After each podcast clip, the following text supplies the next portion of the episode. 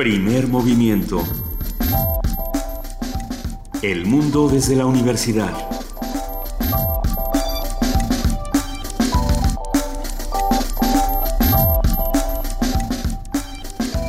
Son las 7 de la mañana con dos minutos y arrancamos primer movimiento este 23 de septiembre. Buenos días a todos los que nos están escuchando. Muy buenos días, querido Benito Taibo. Buenos días, Luisa Iglesias. Buenos días, Juana Inés de ESA, que está como siempre aquí en cabina con nosotros. Buenos días, Benito. Buenos días, Luisa. Buenos días a todos los que nos escuchan. Y tenemos una buena noticia. Hoy ha sido a partir hace unos segundos, ¿no? Hace, unos, minutos, sí. Hace unos minutos eh, las instalaciones del CCH Vallejo han sido recuperadas por, por quienes tienen que estar ahí. Eh, este grupo que tomó las instalaciones de una manera muy violenta se ha retirado sin que quede claro todavía cuáles fueron sus intenciones o qué fue lo que pedían. Ah, Sería bueno que si tenemos compañeros de CCH Vallejo nos escriban, estamos en arroba P Movimiento y en diagonal Primer Movimiento UNAM y que nos cuenten eh, qué es lo que está pasando por allá. Sí, y bueno, y por otro lado llegó Juan Inés con la noticia de que murió el mítico Yogi Berra. ¿Ustedes saben quién es? Cuéntanos quién es Yogi Berra, Benito. Yogi Berra era catcher, bueno. Bueno, y fue entrenador también de, de, los, de los Yankees de Nueva York, uno de los míticos entrenadores, uno de esos personajes históricos. ¿Cuántos años tenía? Más de 90, ¿no? Tenía 90 años, en el 42 eh, empezó, fue reclutado por los Yankees, fue mucho tiempo su catcher, era un gran bateador y sobre todo se le recuerda por las frases. Sí, iba por la vida soltando frases que utilizan en todos los Estados Unidos, en todas las escuelas hay una frase de Yogi Berra impulsando. ¿Tú recuerdas alguna? Eh, estaba escuchando hace rato, decían varias que además hemos oído, eh, es siento como un déjà vu otra vez. Eso es buenísimo. O la mitad de las cosas que dicen, la mitad de las mentiras que dicen de mí no son ciertas. Es, esa también. El partido no se acaba hasta que se acaba. No se acaba hasta que se acaba también. Se ha ido el filósofo del béisbol, ese hombre que, que de verdad sus frases se han convertido en un hito en, en todos los Estados Unidos, todos los jugadores de béisbol recuerdan por lo menos alguna. Aquí tenemos una frase que hablaba de, su entierro y quizá venga el caso en este momento. Ah, y es buenísima. Y además viene muy al, al, pelo a lo que está sucediendo el día de hoy. Supongo que voy a los entierros de los demás porque de lo contrario nadie vendrá al mío. Yogi Berra ha muerto y seguramente habrá mucha gente en su entierro y será recordado como eso, como lo que fue un gran, un gran deportista y además un hombre que abría la boca y hacía una suerte de extraña poesía. ¿Eh? como acertijo zen. Como acertijo, como acertijo zen más que poesía. Pero bueno, hoy tenemos un programa muy lleno de información y de novedades y de eso que hacemos todos los días en primer movimiento, que es lograr hacernos cada vez más preguntas, no contestar respuestas, sino hacernos cada vez más preguntas. Comuníquense con nosotros, estamos en arroba PMovimiento en Twitter, en Primer Movimiento en Facebook y tenemos un teléfono, el 55 36 43 39. Este programa sin ustedes es imposible, ayúdenos haciendo comunidad. Esta mañana en miércoles de lectura arrancamos hablando de leer y escribir guion, esta profesión que a veces pareciera invisible desde el lado cinematográfico y no lo es, es una de las más complejas e interesantes. Lo vamos a platicar con Paula Markovich, escritora y cineasta, muy premiada por cierto. En la colaboración de la dirección de danza, Angélica Klen, titular de esta dirección, habla sobre el 45 aniversario del TC UNAM y la entrega por primera vez de la medalla Gloria Contreras. Vamos a platicar con nuestros amigos del Museo Universitario de Arte Contemporáneo, el MUAC. Hablaremos esta mañana con Marco Antonio Morales, curador del espacio de experimentación sonora, que va a hablar sobre Ales Canticum 2015. Javier Álvarez también hablará sobre la instalación sonora multicanal. En nuestra nota nacional, la Conavio y su trabajo. ¿Ustedes saben qué es la Conavio? Aquí podrán enterarse con nosotros. Un comentario del doctor José Sarucán, coordinador nacional de la Conavio y ex rector de la Universidad Nacional Autónoma de México. En la nota internacional, la constitución de Nepal y sus repercusiones lo vamos a platicar con el doctor Carlos Mondragón, investigador de Asia Pacífico en el Colegio de México. Poesía necesaria tendremos el día de hoy y le toca a Juana Inés de esa que se le ve en los ojos claramente que ya tiene a su elegido del día de hoy. ¿Quién es el elegido, Juan El nocturno de la estatua, por ejemplo. Si se me ven los ojos es el nocturno de la estatua. Pero no, este no sé todavía. Escríbanos con el hashtag Poesía Necesaria si tienen alguna recomendación para Juana Inés esta mañana. Vamos a también a platicar el día de hoy sobre arquitectura efímera. Lo haremos con Mauricio Trápaga, arquitecto, profesor escenógrafo y museógrafo, entre otras cosas que hace. Y para cerrar este primer movimiento del miércoles 23 de septiembre, ya se acaba septiembre, eh, tendremos como siempre a nuestro amigo queridísimo Jorge Linares, coordinador del programa universitario de bioética, que nos habla sobre la necesaria sustentabilidad en la producción y consumo de alimentos.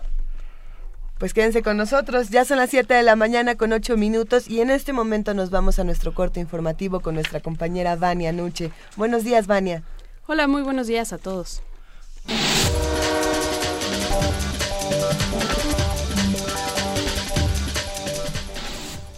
Iniciamos con información internacional.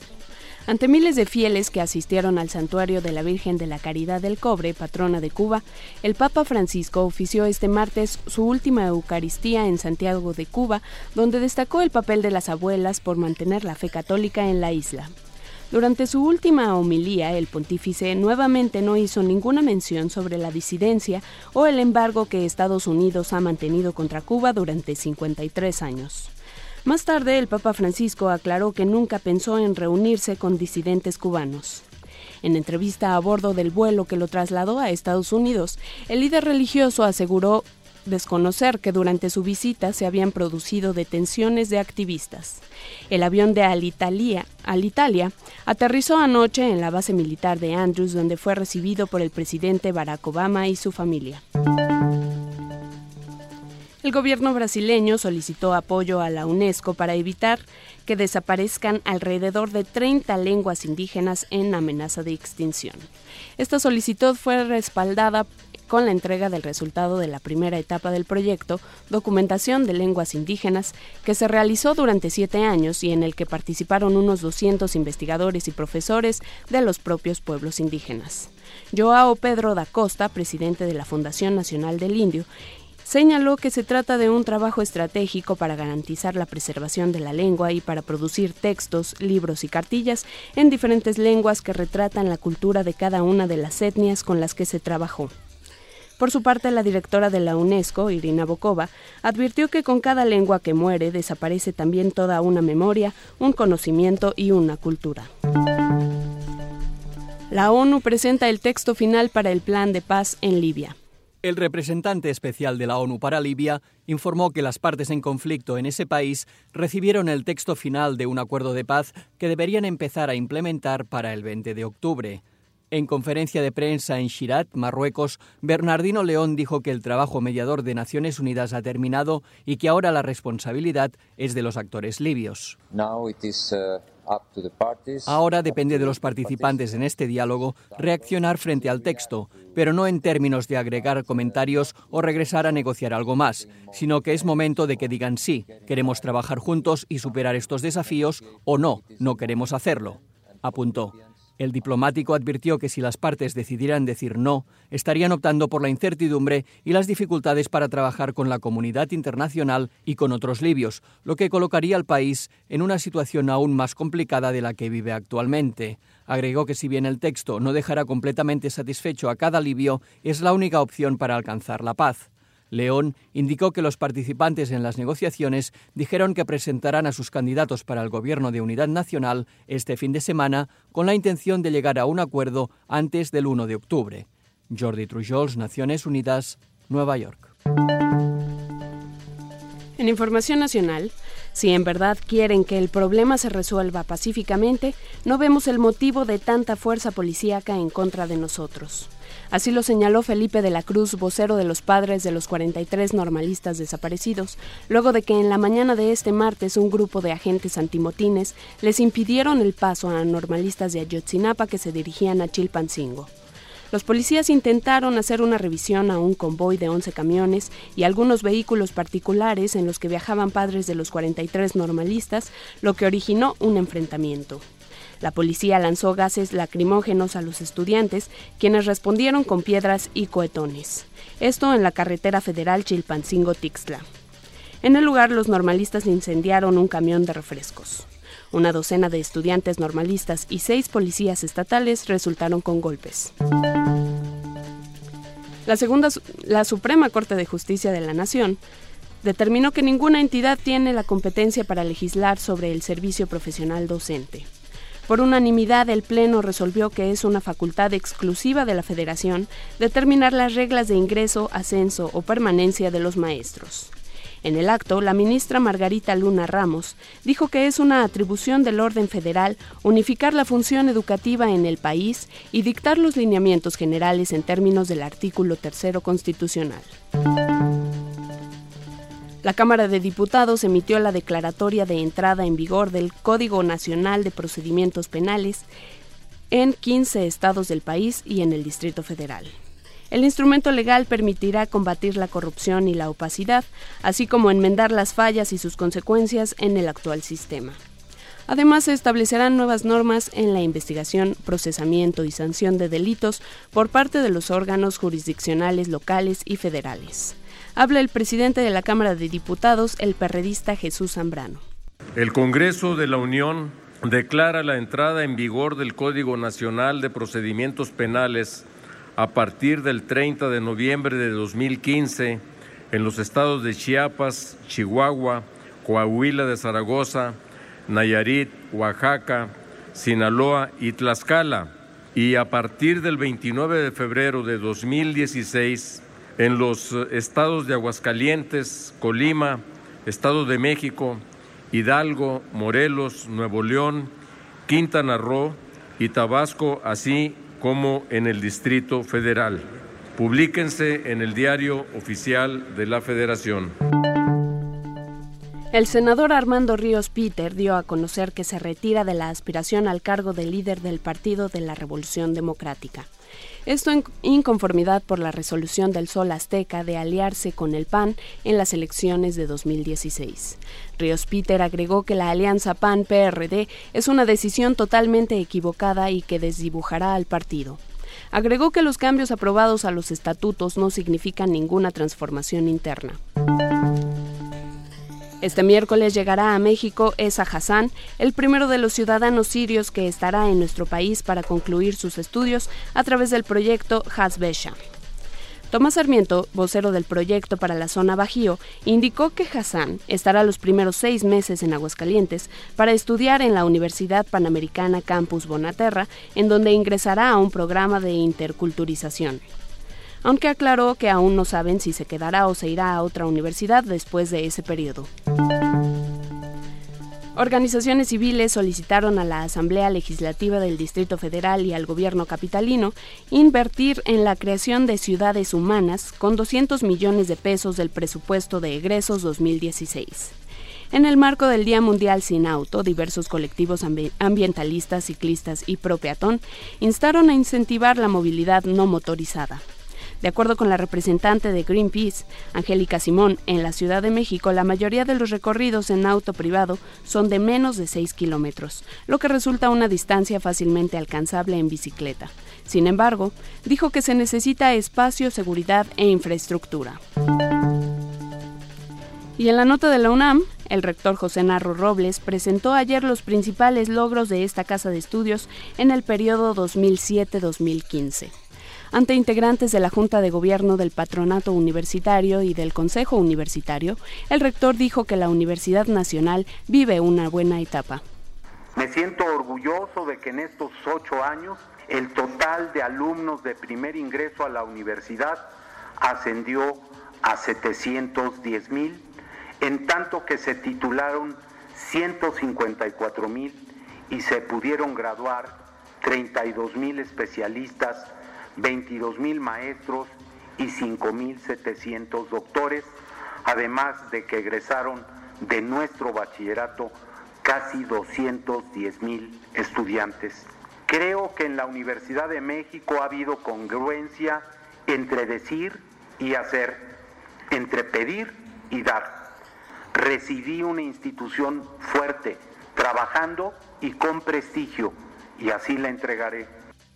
En el Centro Cultural Universitario sostuvo que su administración rendirá cuentas de lo realizado a través de los canales establecidos.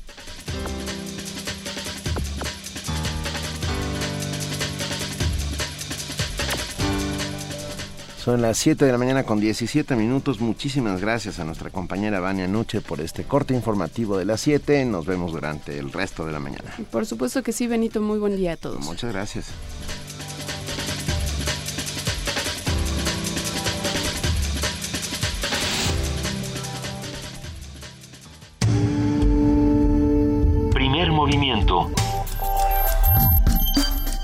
Donde todos rugen el puma ronronea.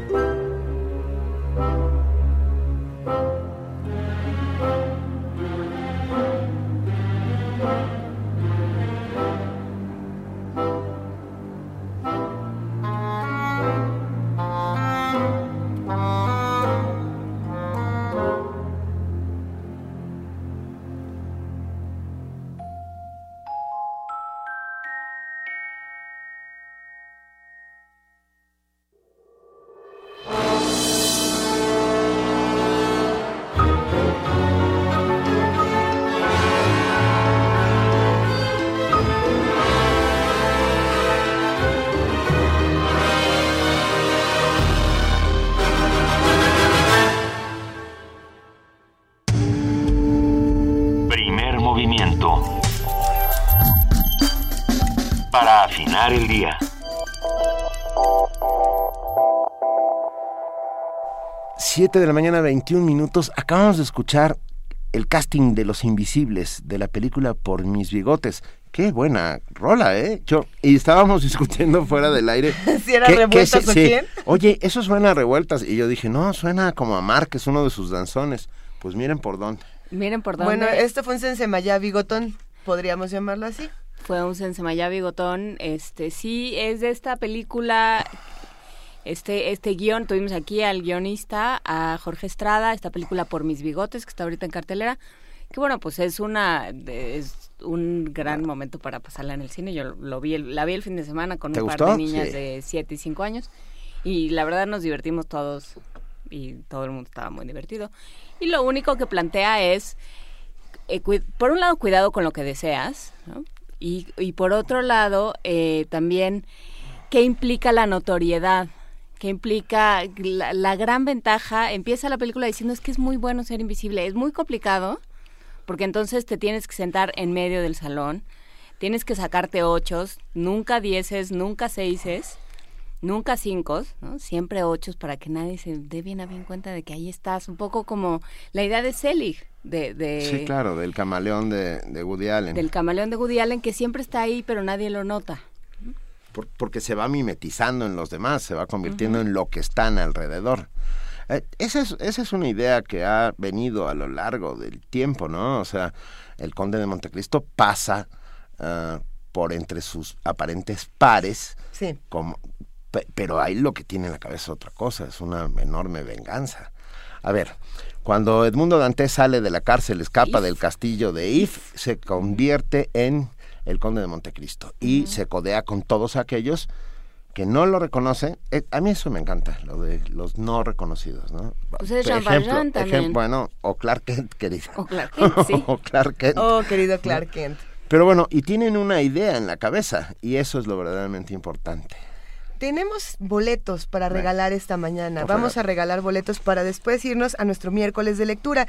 Esta mañana vamos a regalar 10 pases dobles tenemos 10 pases dobles. Eh, Conaculta nos regala 5 pases dobles para la obra Pequeño Fin del Mundo el jueves 24 de septiembre a las 8 en el Teatro Legaria, en la calzada Legaria, eh, esquina con la Glorieta Allende, en la colonia Pensil Norte.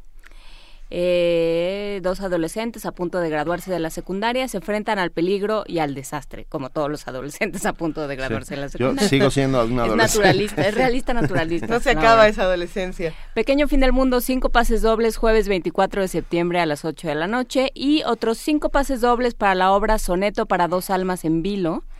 El viernes 25 de septiembre a las 8 en la sala Javier Villaurrutia del Centro Cultural Universitario de la UNAM. Es una obra escrita y dirigida por Martín Zapata con Manuel Domínguez y Diana Sedano. La historia de Antonio y Laura, dos creadores teatrales que deciden pasar una larga temporada en Guanajuato. Vamos a, vamos a Eso es una suerte de homenaje a Ibargüengoitia, ¿no? Eh, sí, porque además quieren escribir una obra con el tema del espiritismo. Ah, ok, bueno. Ah, lo tenemos que ver. ¿Cómo los damos? Entonces, eh, por teléfono dice aquí, ¿no? Nosotros aquí no tomamos decisiones, las toman del otro lado de la cabina. Todo se va por teléfono, así es, el teléfono es 55 36 43 39. No tienen que darnos nada más que su nombre completo y su correo electrónico para que nos podamos poner en contacto con ustedes. Si pudieran también darnos su teléfono, yo creo que sería bueno, así podemos ponernos de acuerdo fácil para que todos puedan ir al teatro esta semana. Rápidamente nos escribió Gustavo Martín, músico, chelista, y dice buena música, pero ¿quién es el autor del soundtrack de Por mis bigotes? Entonces pues ahorita hay de todo. Hay de todo. Pero Esto que habremos oído de quién es, de quién es, ahorita lo vamos a preguntar a nuestros amigos. Ah, Alejandro Yacomán nos acaban de contestar. Gustavo Martín es Alejandro Yacomán. ya sabemos algo más. Y la verdad es que sonaba muy bien, ¿eh? Sonaba muy bien. Creo que en YouTube ya están muchos videos de por mis bigotes que se pueden que se pueden consultar desde el tráiler, algunas escenas, canciones. Mm, es que a mí me, gustó. A mí, pero además, esa idea de que un niño una mañana se levante y tenga bigote, me, me, me, atrae, me gusta muchísimo. Es como si yo amaneciera una mañana sin bigote. No, y me lo dejaras a mí. y se lo dejaras a Luisa. Escucha, un día me o a la hija de Luisa. Un día me lo quité y, mi, mujer estuvo a punto de divorciarse. ¿Creció? Sí, ¿El bigote crece? Sí, claro, el bigote crece. Esa es la gran ventaja. Pero no de golpe. ¿No? Tienes que pasar por todas esas etapas de bigotitos raros. No de golpe y tu esposa lo intentó. ¿Y eso que tu esposa lo intentó? Empiezas con... ¿Te creciera de, a golpe? Pedro Infante y luego pasas a Groucho Marx y así vas hasta que logras tener el tuyo propio. Pues sí, justo es lo que se cuenta en, en la historia. Y tiene el muy bonito adagio, ningún bigote se peina solo. Ay, qué bonito. Y como es también toda una parábola de la solidaridad y del compañerismo y del trabajo en equipo y esas cosas. Hablando de cine, vámonos a nuestro miércoles de lectura porque vamos a hablar de guion cinematográfico. Miércoles de lectura. El guion es una historia contada en imágenes, con diálogos y descripciones, escrita con la intención de ser trasladada a un soporte audiovisual. El, guion es la base de toda producción cinematográfica y debe expresar siempre acción y comportamiento. Un guion se escribe de forma fragmentada utilizando lo que se llaman unidades narrativas. Son unidades narrativas la escena y la secuencia, por ejemplo. Para que un guion cause impacto necesita un conflicto. En 2013, el Sindicato de Guionistas de Cine y Televisión de Estados Unidos reconoció a Argo con el premio al mejor guion adaptado y a Zero Dark Thirty con el mejor guion original. Ahora el gremio ha actualizado su famosa lista de los mejores guiones de toda la historia.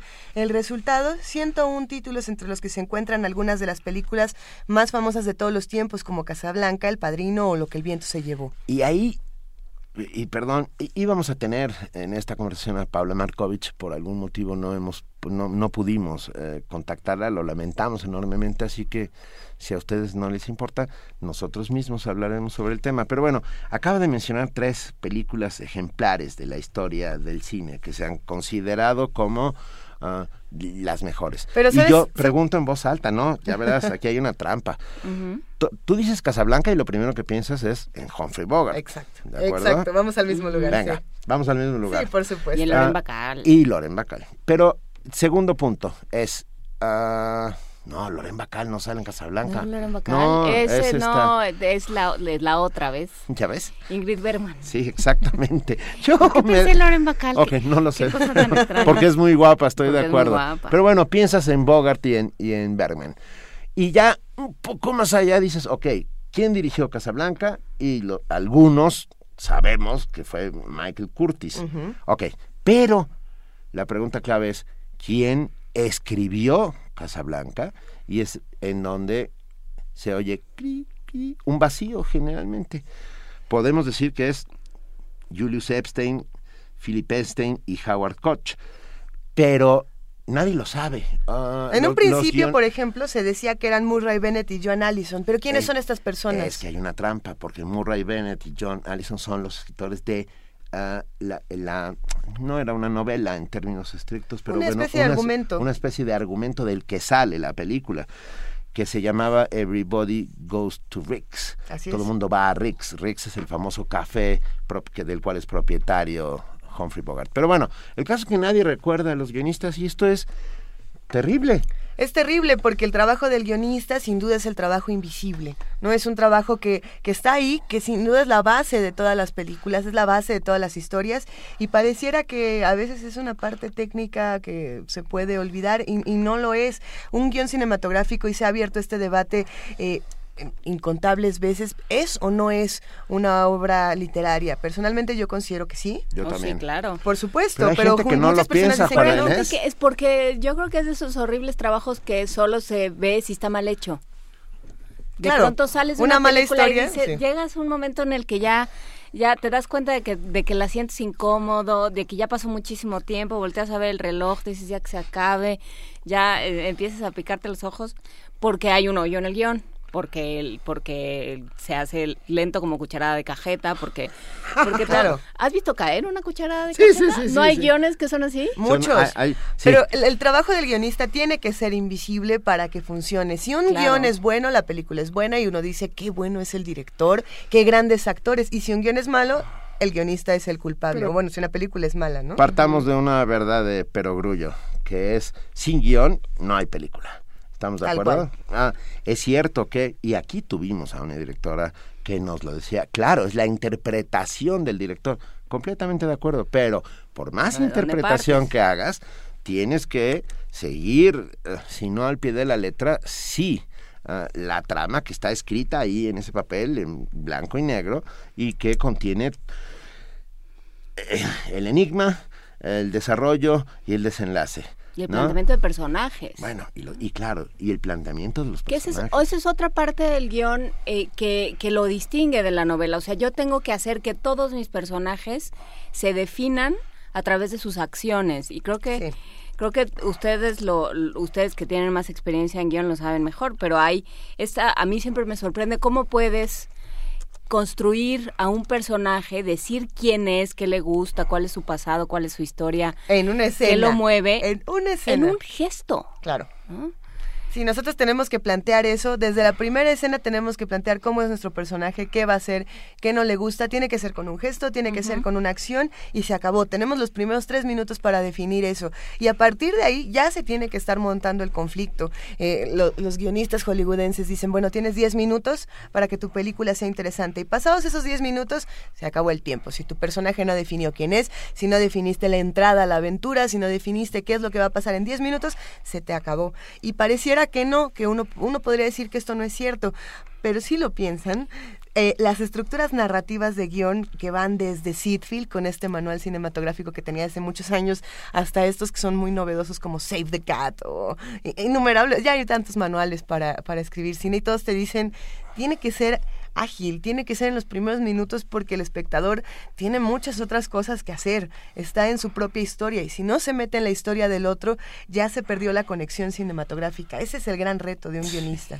justo de lo que estábamos hablando, entré a internet, encontré una página llamada Film Affinity con el ranking de la lista de películas con mejor guion. A ver. Y encuentro esta lista de películas y, y, es maravilloso, porque salen los nombres de los directores. o sea...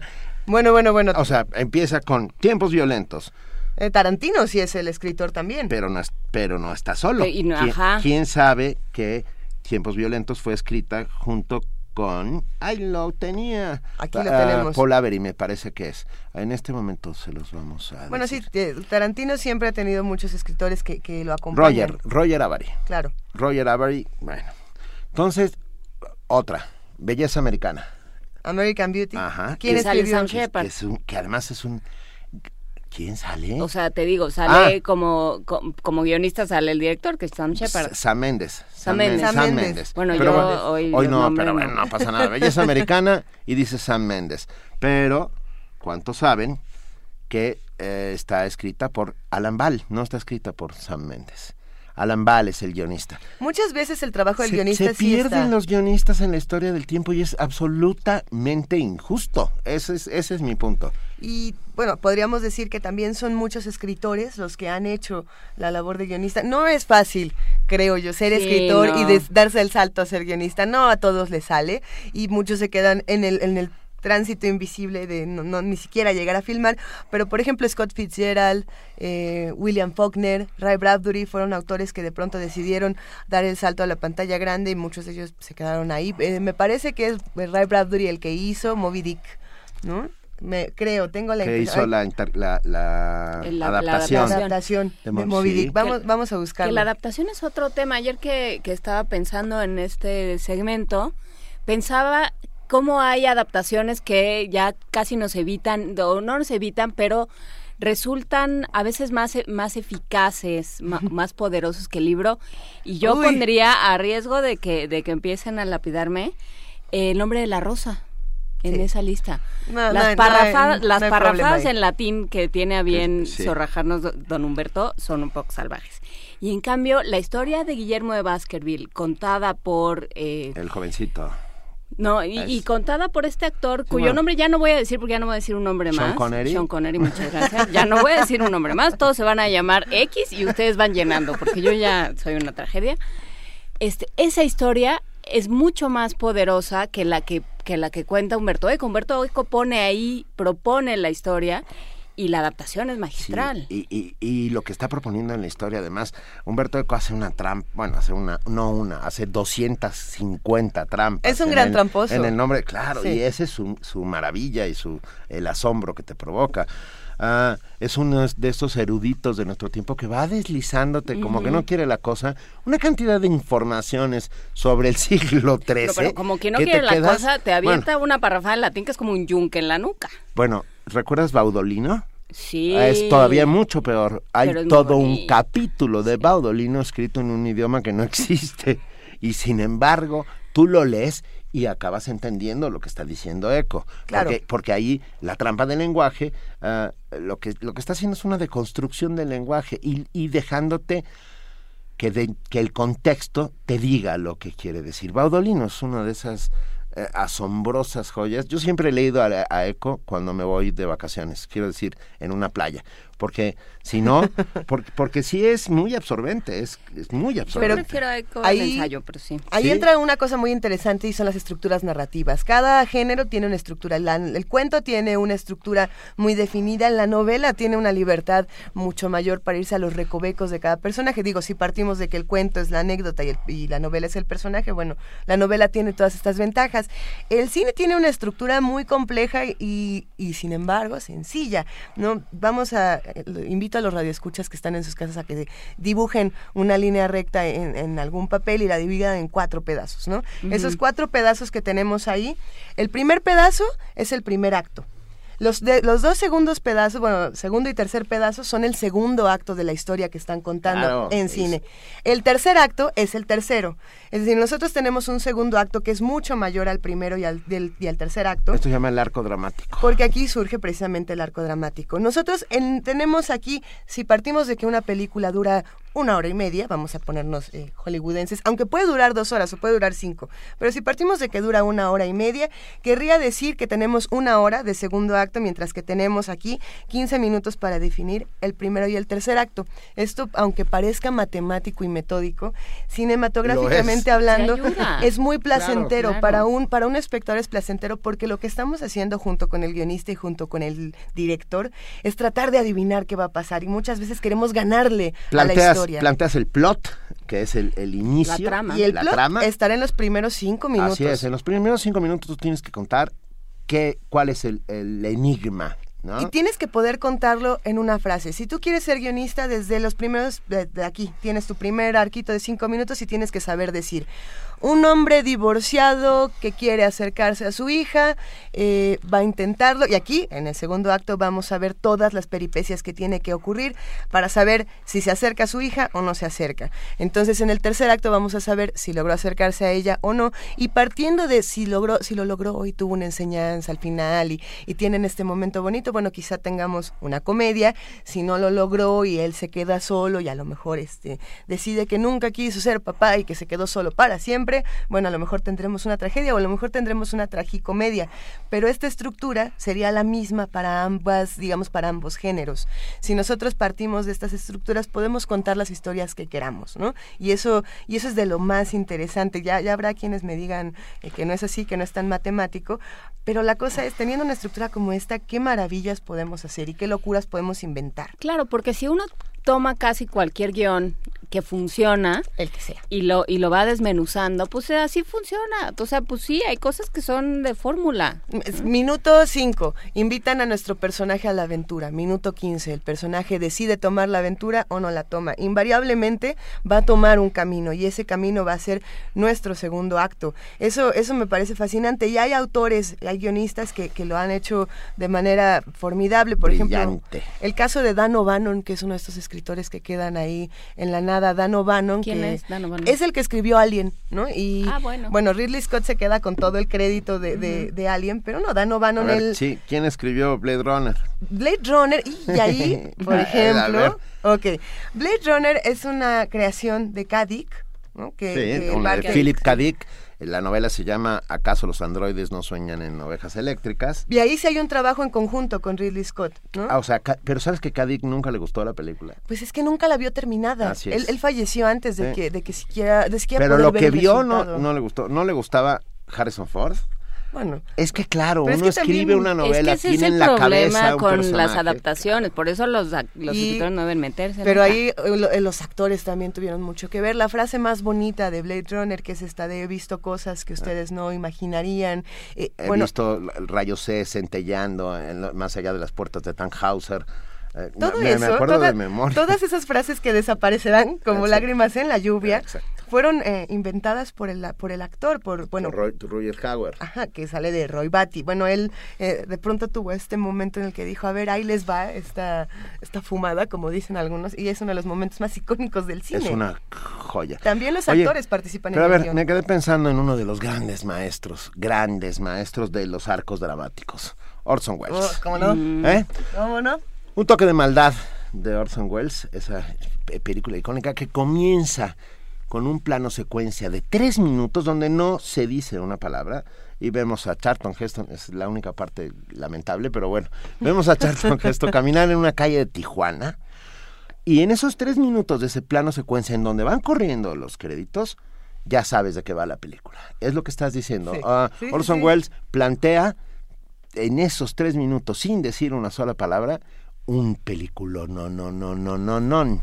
Y bueno, en este caso, el director es el guionista, con lo, con lo cual también la historia del cine está llena de, de grandes genialidades gracias a que eh, dirigen sus propios guiones. Chaplin es otro de ellos. Pero también se puede dar una gran, el, principio de una gran amistad, volviendo a Casa Blanca, sí, o sea, sí se puede que el guionista pueda trabajar con el director. Puede haber, hay, hay, se conocen muchos, muchos casos de, de pleitos espantosos, este, de recambio de guionistas, de... Eh, en nuestro país hay mucho de eso. Script doctoring, que le llaman en la industria hollywoodense, que es cuando le hablan a alguien y le dicen, ahí está el guion y haz lo que puedas.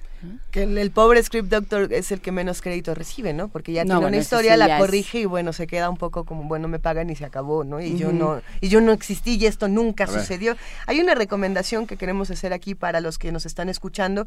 Eh, si quieren ver películas de guion, de buen guion, que hablen sobre guion y que, y que tengan eh, giros, eh, vaya, inesperados. Yo recomiendo El ladrón de orquídeas, que se llama mm. Adaptation. Por supuesto. Escrita Nicolas por, Cage. Que sale Nicolas Cage. Es escrita por Charlie Kaufman. Está basada un poco en los guiones eh, de Charlie Kaufman en la historia. De, este es un guionista que, que le toca hacer el guion de Ladrón de Orquídeas y si vieron quiere ser John Malkovich, es un poco como ah, esta... Es, en, la misma jugada, que también es de Spike Jones, ¿no? Entonces, bueno... ¿Pero y el guion es de Spike Jones? No, el guion es de Charlie Kaufman. Ah, de, de Kaufman. Pero bueno, Spike Jones siempre está metido en, en todas las creaciones. Con Spike Jones tengo el, pleito, de donde viven los monstruos. Y bueno, que lo convirtió en una cosa horrenda. horrenda. Es que el libro es maravilloso, es muy difícil. les tengo noticias a las dos. Una, eh, Juana Inés de esa ha causado conmoción con su frase de como cucharada de cajeta. Manuel Defis dice, gracias, la voy a adoptar para aplicarla a los discursos de muchos políticos. Pues es que así es, como que... Y muchas novelas experimentales con, perdón, ¿eh? Así. Y Vicente Morales también ya, ya puso lento como cucharada de cajeta. Juana Inés Dixit. Eso está buenísimo. Y Roberto Coria dice Abrazos, Coria. gracias, Coria. Y nos dice Exactamente, claro, en efecto, querida Luisa Iglesias, el autor del guion de Moby Dick de John Huston es Ray Bradbury. Hablando de Roberto Coria, me gustaría hacer una invitación muy breve porque Roberto Coria y Vicente Quirarte van a dar un curso, eh, bueno, un, curso llamado El Canon Hyde. Sociedad de Estudios de Horror y Fantasía Cadáver Exquisito presentan. Y este curso es de 40 horas, 10 sesiones de 4 horas, va a estar del 5 de octubre al 7 de diciembre. Eh, es de la UNAM, lo vamos a subir a nuestras redes sociales porque siempre está bueno conocer nuevas maneras de narrar, eh, sobre todo personajes y el tan mismo fuertes. Coria recomienda esta de Una novela de Ray Bradbury donde que se llama Niebla Verde, Ballena Blanca y cuenta estas y, y Bradbury cuenta esas vivencias. Habrá adaptado Moby Dick. bueno, ¿sabes? Otra gran adaptación de la historia del cine que además tiene una historia detrás impresionante, Espartaco. Espartaco de Howard Fast, la novela original de Howard Fast, eh, producida por, por Kirk Douglas, y actuada por Kirk Douglas, es adaptada al cine por Dalton Trumbo. Dalton Trumbo no puede poner su guion en pantalla porque era uno de los eh, que estaban seguidos por el Comité de Actividades Antiamericanas de, de McCarthy y por lo tanto no, nadie podía darle trabajo en Hollywood. Pero ahí va lo más bonito, ponen el nombre de, de un tipo que trabajaba ahí en el estudio, un negro que se llama, un, un cabeza de turco, alguien que escribe por detrás y ahí va la bonita. Le dan el Oscar. ¡Ah! le dan el Oscar y sube este cuate a recoger el Oscar. Y es uno de los momentos más ridículos de la historia de Hollywood, cuando ves a un tipo temblando recogiendo O sea, un, un prestanombres. Un prestanombres, por supuesto. Muchos años después, Hollywood tuvo que... Le, le dio el, el Oscar original al, al genial al genial Dalton Trumbo. Si recuerdan alguna película de alguna alguna novela de Trumbo pasada al cine y escrita guion por él, es Johnny tomó su fusil. ¿Recuerdan Johnny Johnny Trumbo? Trumbo, pues, Dalton Trumbo es un genio. Eh, México Gráfico nos escribe y dice, Luc Besson como guionista es espléndido y como director mucho Ay, mejor. coincido con México Yo también Gráfico en coincido todo. con México Gráfico. Vale Luc la pena revisar a Luc Besson. Luc Besson es el, el asesino, es una maravilla. Ay, Ah, sí. El eh, quinto elemento. no, el quinto Yo elemento. defiendo ya, el quinto ya- elemento. Ya, nos Ya tenemos, ya nos tenemos. Estábamos podríamos tan, seguir estábamos tan platicando, ¿eh? contentos. Bueno, Gracias, gracias a todos los que nos están acompañando en redes sociales en esta discusión sobre guionismo cinematográfico. Nos vamos a despedir con una canción con una canción que celebra a un director que escribe sus guiones. y uno de los mejores, y no Y lo tocamos en esta conversación. Es cierto, y no lo mencionamos, entonces por, por lo De menos oigamos, sí, lo, lo- mencionamos de pasadita. Si usted llega de casualidad a Nueva York algún jueves por la tarde y logra entrar a un lugar llamado Blue Note, lo podrá ver y escuchar. Está- estamos hablando de Woody Allen. ¿Y qué vamos a escuchar? Este es solo de clarinete.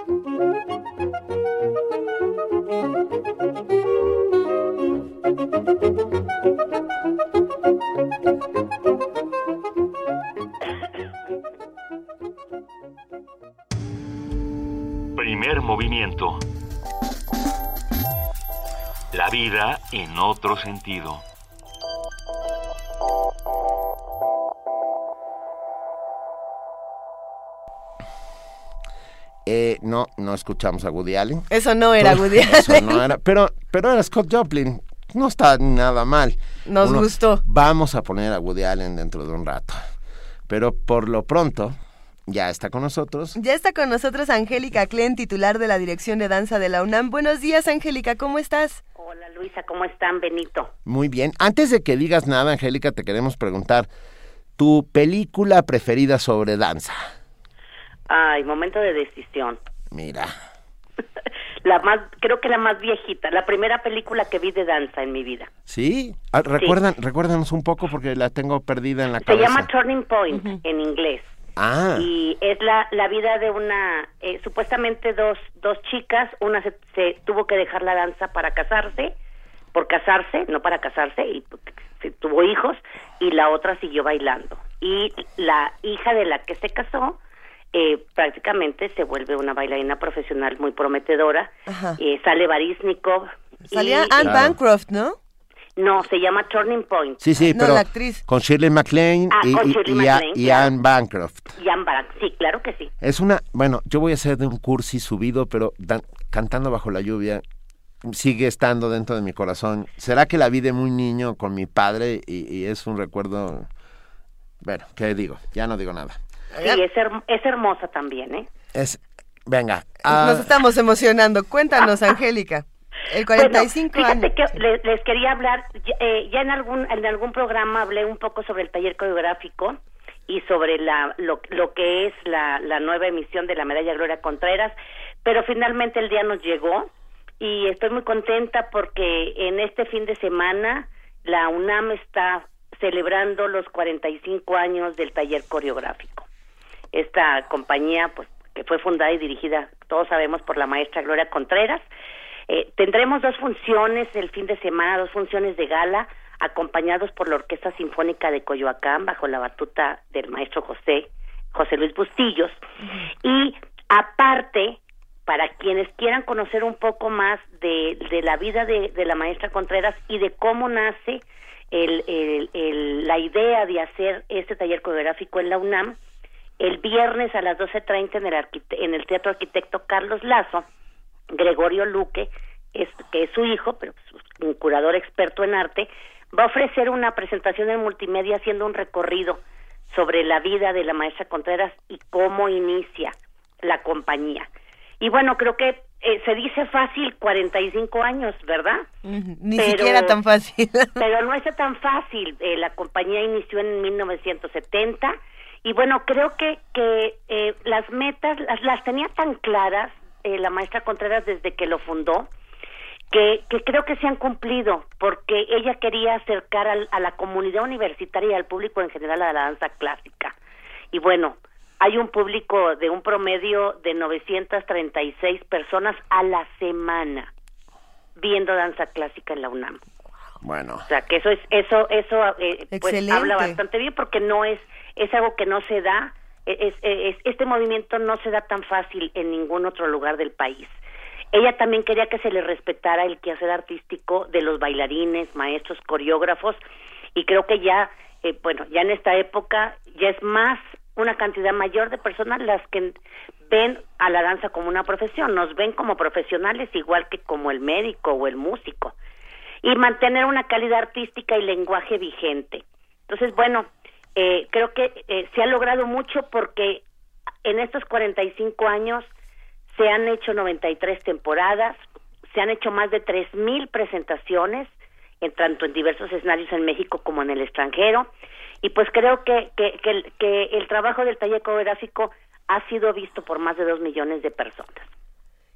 pues me encanta que, se, que, que las compañías, que los procesos artísticos duren, porque muchas, muchas ideas nacen y se acaban.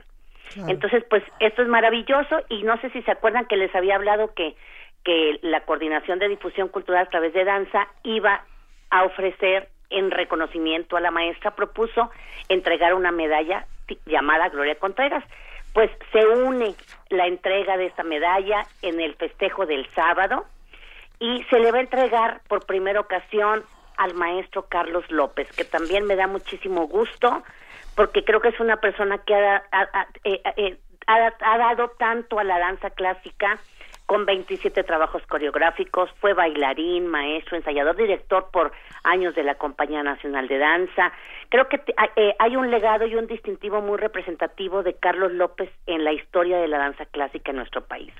Así es que, pues ya saben, la danza es un derecho de todos, se puede dar ver danza, se puede ver danza clásica en la UNAM, por medio del taller coreográfico y pues los que nos quieran acompañar a los festejos pues creo que, que es muy bien merecido que se le dé un fuerte aplauso y un reconocimiento al taller y a la, a la maestra Gloria, por supuesto, por este trabajo ininterrumpido. Claro, no, completamente de acuerdo y queremos celebrar con ustedes, Angélica. ¿Qué hacemos? Es que, bueno, prácticamente el taller celebra bailando 45 años para México. Creo que que es, es bastante representativo y pues nos encantaría que nos acompañen y que eh, valoren el esfuerzo y, y, pues que estén con nosotros, ¿verdad?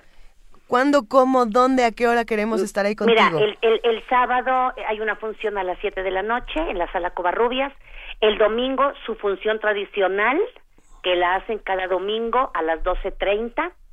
Y para los que quieran conocer un poco más del proceso de de la vida de la maestra Gloria y la creación del taller, a las 12.30 el viernes en el Teatro Arquitecto Carlos Lazo.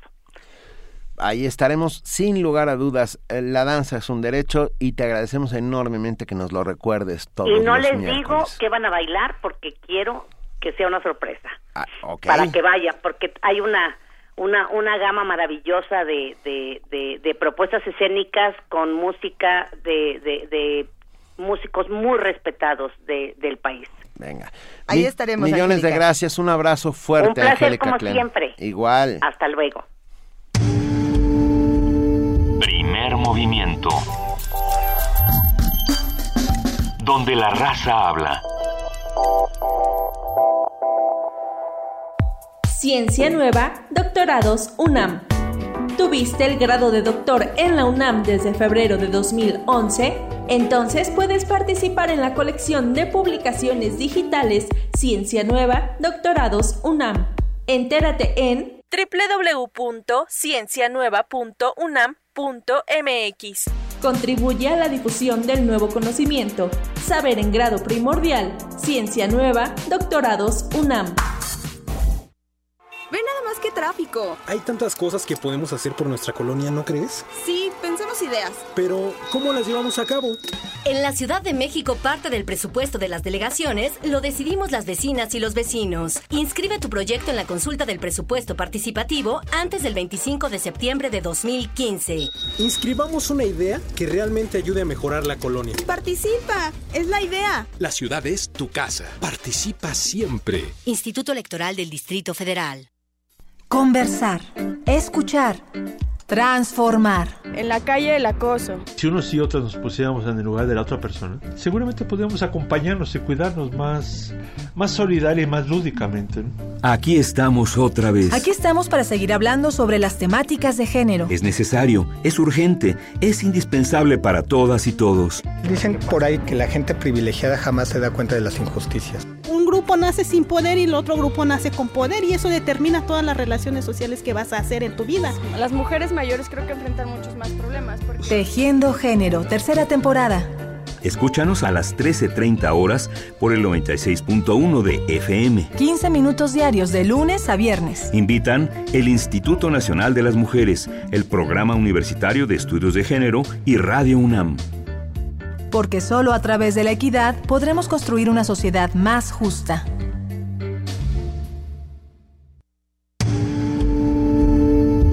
Primer movimiento. Información azul y oro.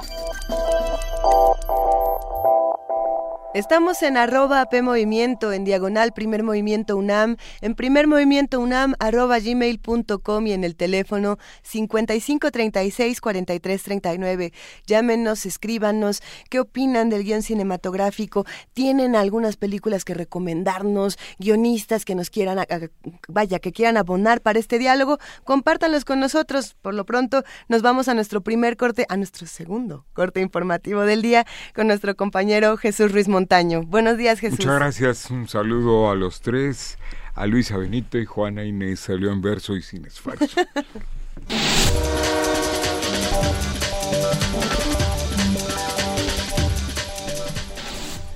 A pesar del voto en contra de Hungría, República Checa, Eslovaquia, Rumania y la abstención de Finlandia, la mayoría de los Estados miembros de la Unión Europea aprobaron la medida que establece la reubicación relativamente inmediata de 120.000 refugiados.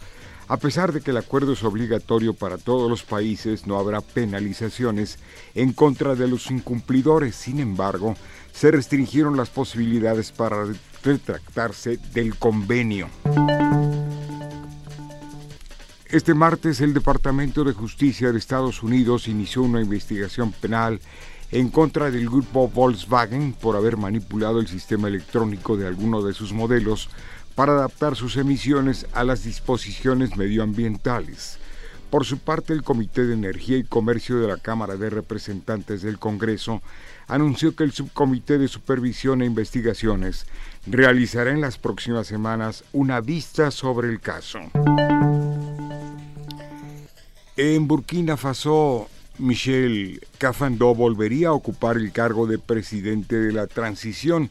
Así lo anunció el general golpista Gilbert Diendéré. luego de que se alcanzó un acuerdo entre las partes para poner fin a la crisis de ese país. Esto ante la llegada a la capital Ouagadougou de tres unidades del ejército contrarias al golpe que tenían el fin de desarmar pacíficamente a los golpistas. Mike Sall, presidente de Senegal y presidente en ejercicio de la Comunidad Económica de los Estados de África Occidental, dijo que están resueltos a acompañar a Burkina Faso y su pueblo en la búsqueda de una solución pacífica a la crisis. Por considerar que los transgénicos no aportan suficientes ventajas, el gobierno de Irlanda del Norte determinó prohibir el cultivo de organismos genéticamente modificados. Irlanda se suma a Escocia después de que la Unión Europea dictaminara este año que sus 28 Estados miembros pueden adoptar su propia legislación al respecto. Por otra parte, en Guatemala, dos juezas y un magistrado de la Corte Suprema fueron detenidos por corrupción. La Comisión Internacional contra la Impunidad en Guatemala, la CICIG, informó de la captura de dos juezas y el presidente de la Sala Regional Mixta de la Corte de Apelaciones de la Corte Suprema de Justicia del país. La CICIG trabajó coordinadamente con el Ministerio Público y la Policía Nacional Civil para dichas aprehensiones. La jueza Gisela Yadel Reynoso es presunta responsable de lavado de dinero, enriquecimiento ilícito y obstrucción de la acción penal, entre otros delitos. Por otra parte, a la jueza Marta Josefina Sierra se le imputan los cargos de cohecho pasivo y prevaricato. Las acusaciones contra ambas magistradas están ligadas a la red de defraudación aduanera La Línea. Al presidente de la sala regional, Eric Santiago de León, se le inculpa de cohecho pasivo por pretender cobrar una comisión a cambio de una resolución favorable para una empresa. Jorge Millares, Naciones Unidas, Nueva York. Y damos paso a la información nacional, los temas que se tratarán en la reunión entre el presidente Enrique Peña Nieto y los padres de los normalistas desaparecidos serán búsqueda, investigación, atención a víctimas y políticas públicas. Así lo dio a conocer el subsecretario de Derechos Humanos de la Secretaría de Gobernación, Roberto Campas y Frián. En el primer encuentro, que será mañana jueves 24 de septiembre a las 13 horas, también estarán presentes los representantes legales de los padres y cuatro expertos del grupo interdisciplinario de expertos independientes de la Comisión Interamericana de Derechos Humanos. El diputado independiente Manuel Cloutier presentó una iniciativa de ley en la que se establece como un derecho humano fundamental que los ciudadanos puedan ser candidatos a un puesto de elección popular sin que para ello necesiten estar registrados en un partido político.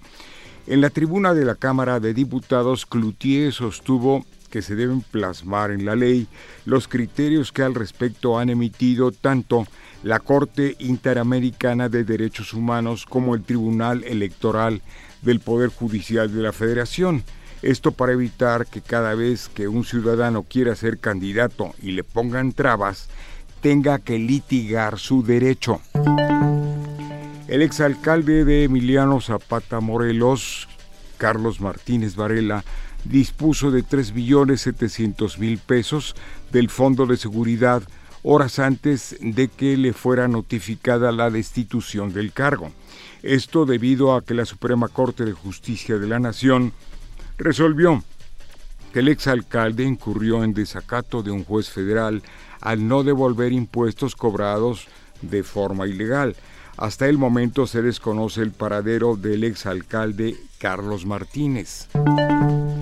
Fuentes federales informaron que un operativo que en un operativo se detuvo a Juan Carlos Márquez Pérez, alias el Duende, presunto integrante del cártel de Jalisco Nueva Generación, y que es señalado como una de las personas cercanas a Nemesio Oseguera Cervantes, presunto líder de la organización criminal. La acción se llevó a cabo en la localidad de San Antonio Matute, municipio de Ameca, en el estado de Jalisco, dejando un saldo preliminar de cinco personas heridas. El gobierno capitalino analizará todas las opciones sobre el uso de las instalaciones del Aeropuerto Internacional de la Ciudad de México una vez que se ha cerrado en el año 2020.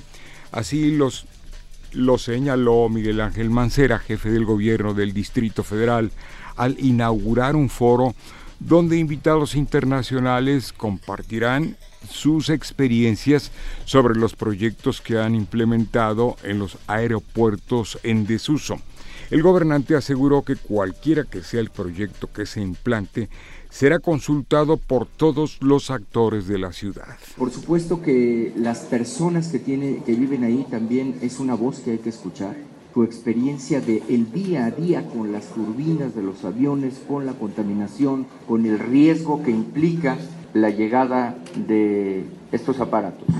Yo creo que esto es todo lo que vamos a poner en esta gran bolsa de análisis. No podemos tomar una decisión apresurada ni anticipada si no conocemos experiencias internacionales, si no sabemos que esta es una gran oportunidad. Por eso agradecemos a Berlín, a Quito, a Austin, a Seúl, que van a, compartir con nosotros mucho de lo que es su experiencia.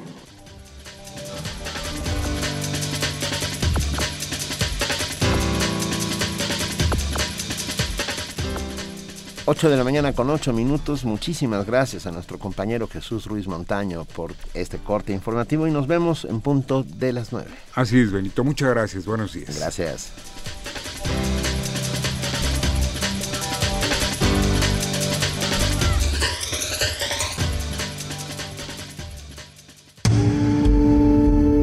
Primer movimiento.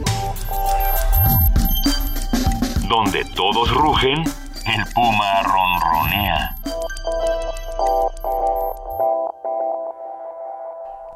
Las 8 de la mañana con 8 minutos y ya está en la línea con nosotros Marco Antonio Morales, curador del espacio de experimentación sonora del Museo Universitario de Arte Contemporáneo, el MAC. Marco Antonio, bienvenido, gracias por estar con nosotros. Gracias, buenos días, Benito. ¿Qué tal? A ver, nos vas a contar sobre Ales Canticum 2015. Así es, pues es para invitarlos este este sábado a las 11 de la mañana. Inauguramos esta, este nuevo trabajo del compositor Javier Álvarez en, en el espacio de experimentación sonora del, del MUAC, así es. Y bueno, se trata de un trabajo electroacústico, es decir, ah, de, de trabajado a través de síntesis electrónica sobre todo, y que hace referencia a lo premonitorio que existe en, el vuelo de las aves, digamos, toda esta, estos, estos mitos, estas historias alrededor de la premonición que causan el vuelo de las aves en distintas culturas. sobre todo el, interés de Javier eh, está vinculado a la, a la historia en México, es decir, este, estas, estas historias y estas, estos mitos eh, creados aquí en, en, México. Suena interesantísimo. Me dijiste el vuelo de las aves y pensé en el código del vuelo de las aves de, de, de, Leonardo da Vinci, ¿no? De cómo escribe este códex. Dije código por, una traducción directa y mala. El, el, códex del vuelo de las aves. ¿En qué consiste esta, esta, esta experimentación sonora en, en Ales Canticum? existen eh, la, idea del compositor es a partir de ciertas herramientas de la composición electroacústica, es decir, de una de un trabajo de, una reducción a, a, sonidos muy muy pequeños, muy breves, ir haciendo arreglos de manera que en, puedan ser emitidos de diferentes bocinas al interior del espacio. Esto es esto es un espacio que que contiene eh, 26 24 puntos de emisión esto es, esto es, eh, tiene 24 bocinas con la capacidad de que cada una de las bocinas pueda emitir un sonido distinto eh, entre, entre cada una de ellas, posibilitando, digamos, una sensación tridimensional del sonido. Esto es que el, tipo de experiencia que normalmente tenemos eh, los humanos, es decir, hay una multiplicidad de fuentes de emisión de sonido cuando nosotros estamos en las calles o en casa. Claro, pero no están por separado. Así es cada canal está, está, está separado. Oye, pero ¿y uno entra al espacio, uno como espectador o como oyente? Así es, es un, es, una, es un espacio tratado acústicamente, de manera que la reverberación, es decir, el eco que, que causaría cada sonido y el, y el tiempo de emisión de él es casi inmediato. No, nos interesa muchísimo asistir a Alice Canticum. Es el sábado a las 11 de la mañana. ¿Qué, qué- cómo nos preparamos psicológicamente para esta exposición? ¿Qué, cómo, qué, ¿Qué es lo que tenemos que traer, digamos, con nosotros? Pues yo creo que sobre todo a- apertura, es decir, eh, normalmente el, eh, estamos más acostumbrados a estímulos de carácter visual. Sí.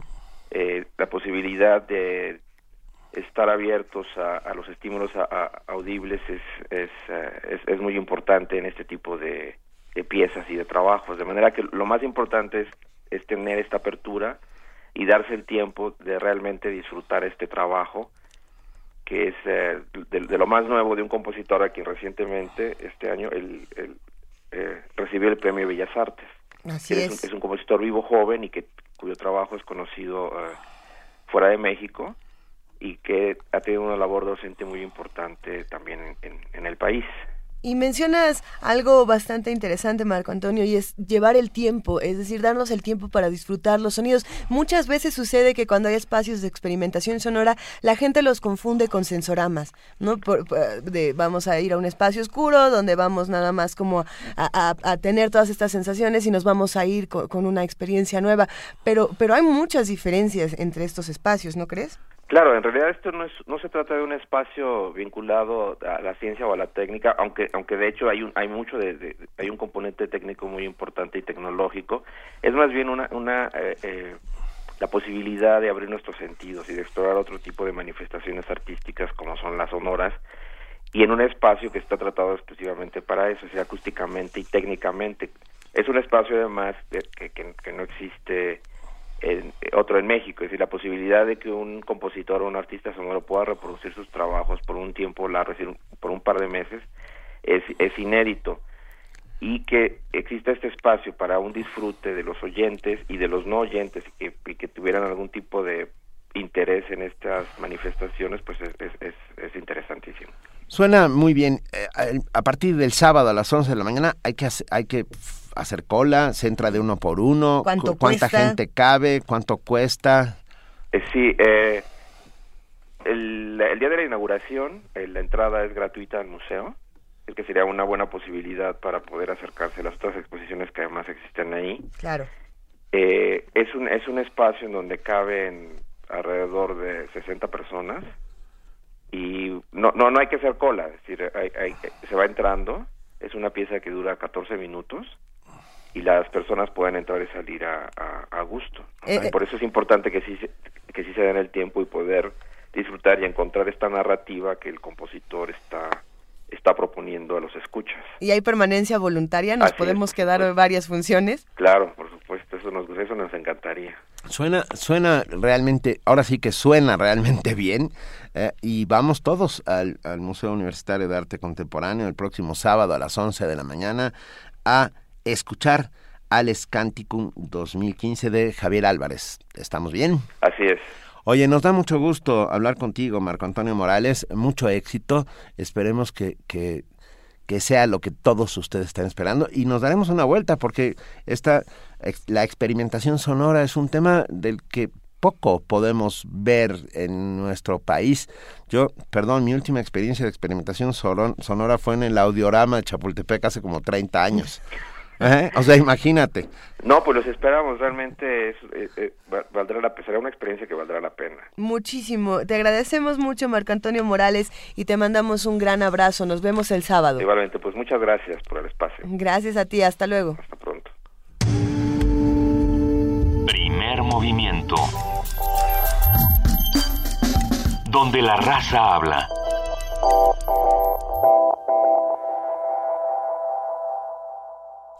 ¿Y So- qué creen? A ver, Tenemos más regalos. a ver, ¿qué, qué vamos a regalar hoy? regalos. A ver, tenemos. ah, tenemos boletos para ver Antígona. Y los tenemos en la mano, además. Y los tenemos en la mano. Tenemos cuatro pases dobles para ver Antígona el jueves 24 a las 8 de la noche en el Teatro Juan Ruiz del Arcón. Tenemos, a ver, ocho, no, cuatro pases dobles que van por Facebook para el jueves a las 8 de la noche. Con el hashtag Quiero mañana. Antígona. Su nombre el- completo, su teléfono. Luego, tenemos cinco pases dobles. En Twitter, estos como es mucho más rápido, estos son para hoy, a las 8 de la noche, cinco pases dobles en Twitter. Hashtag quiero Antígona, cinco pases dobles con enorme gusto, también en el Teatro Juan Ruiz del Arcón, hoy a las 8 de la noche. Ok. Y tenemos 10 boletos, 10 boletos no dobles, o sea, tenemos, ¿qué hacemos? Sí, sí, son cinco, pases, dobles. Vamos a dar cinco pases dobles para ir a la sala Carlos Chávez el domingo a las 6 de la tarde a escuchar música de cámara. Y estos los damos por teléfono. Uh, llámenos al 55 36 43 39 y nada más nos dan, hablan con Patti, que ya está lista. Nos dicen que quieren Nos ir a escuchar música de cámara. Escuchar música de cámara y con enorme gusto eh, la Universidad Nacional Autónoma de México y su coordinación de difusión cultural les entrega estos pases. Vale muchísimo la pena. Nos han escrito mucha gente y lo agradecemos de verdad, de verdad, eh, inmensamente todos los que hacen comunidad con nosotros. Mario Mora nos manda caf- abrazos y café desde el exilio, anda en Perú. Anda en Perú. Ah, y rápidamente Javier Ramírez Amaro que nos mandó una Bellísima, una frase bellísima. Tú, yo, yo, tú. Venga, Benito. Ah, venga, yo. Javier Ramírez Amaro nos manda esta frase de Akira Kurosawa con respecto a los guiones y con gusto la leemos completita. Con un buen guion, un buen director puede producir una obra maestra. Con el mismo guion, un director mediocre puede producir una película pasable, pero con un guion malo ni siquiera un buen director puede hacer una buena película. Para la expresión realmente cinematográfica, la cámara y el micrófono debe ser capaz de atravesar el fuego y el agua. El guion debe ser algo que tenga el poder de hacer eso. Ese es el maestro Akira Kurosawa. Venga, nos vamos a nuestra nota internacional. Nota Internacional. La Comisión Nacional para el Conocimiento y Uso de la... Ne- Nepal. Nepal. Nepal, vamos a nuestra nota sí, internacional. Disculpen, disculpen.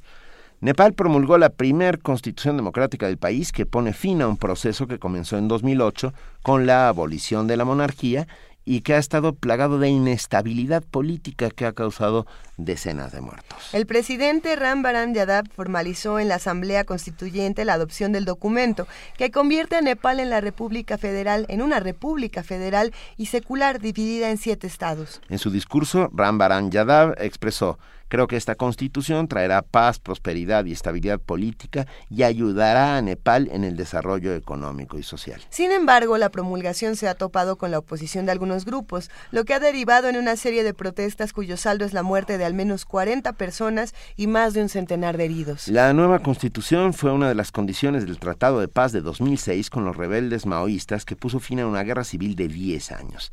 Nepal, con 28 millones de habitantes, es uno de los países más pobres de Asia. Fue devastado por dos terremotos en abril y mayo de este año. Usted recordará esas terribles imágenes en vivo viendo caer los, los antiquísimos templos nepalíes.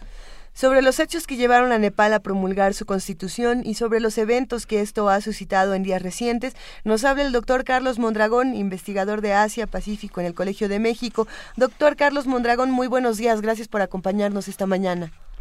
Días, muchas gracias. Ah, doc- doctor Mondragón, ¿Ne- ¿Nepal no tenía una constitución cuando era monarquía?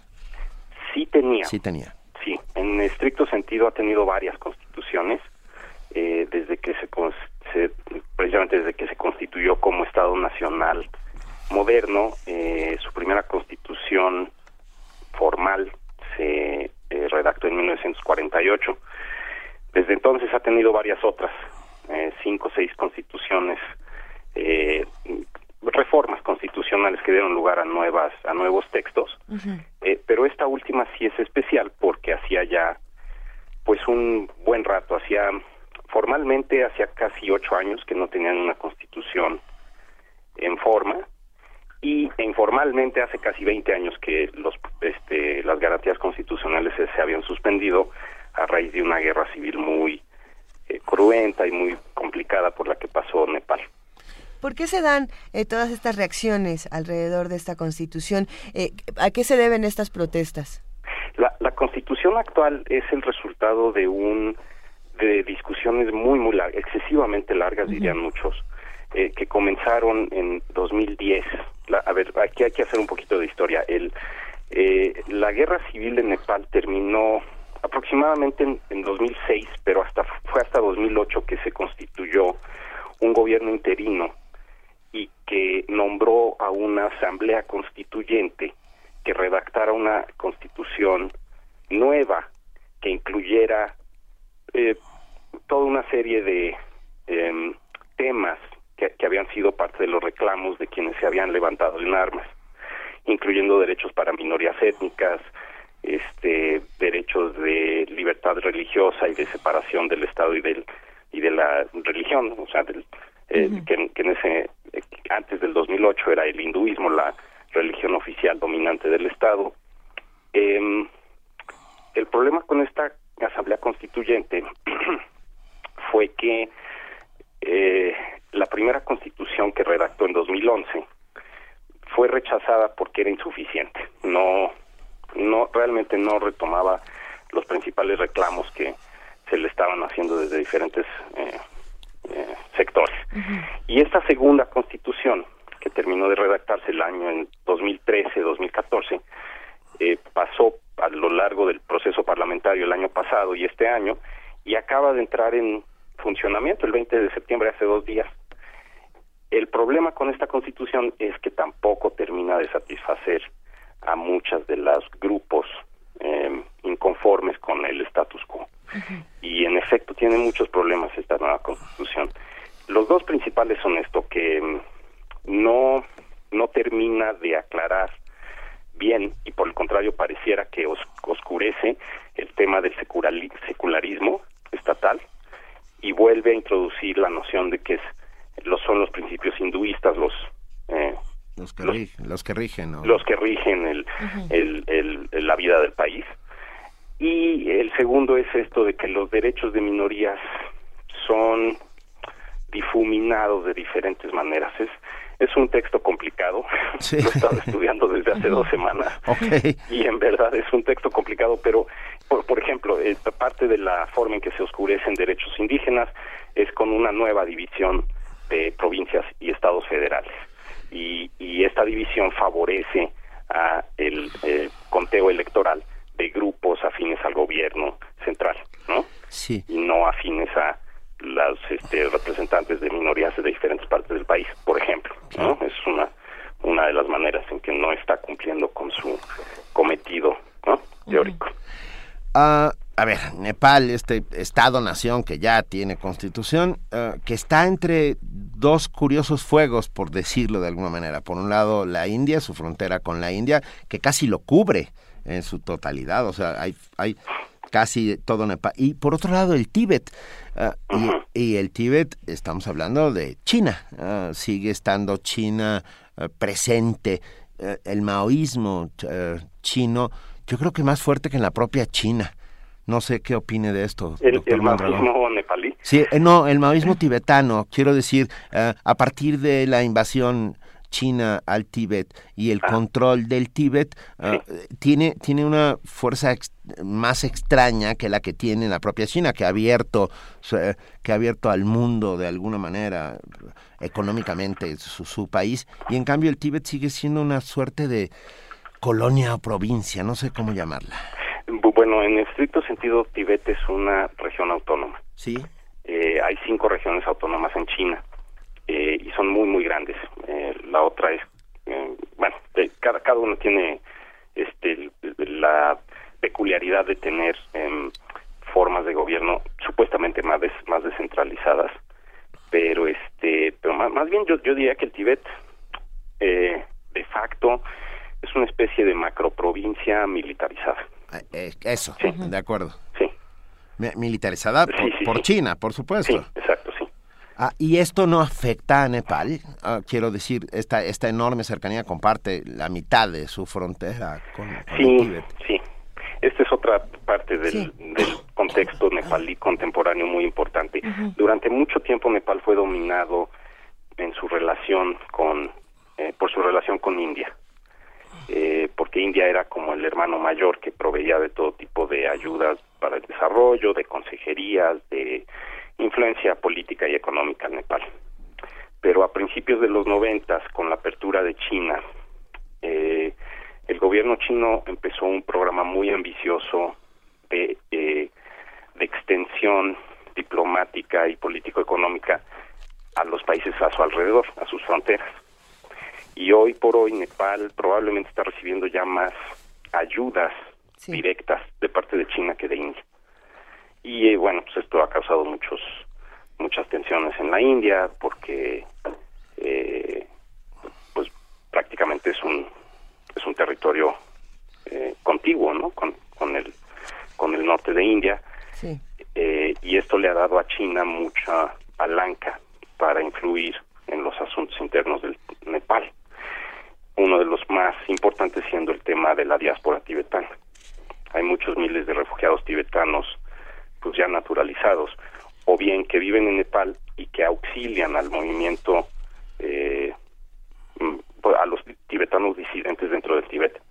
¿no? ¿Y, cómo? ahora, y ahora que China tiene influencia ahí, pues ha sido más complicada la vida para los tibetanos en Nepal.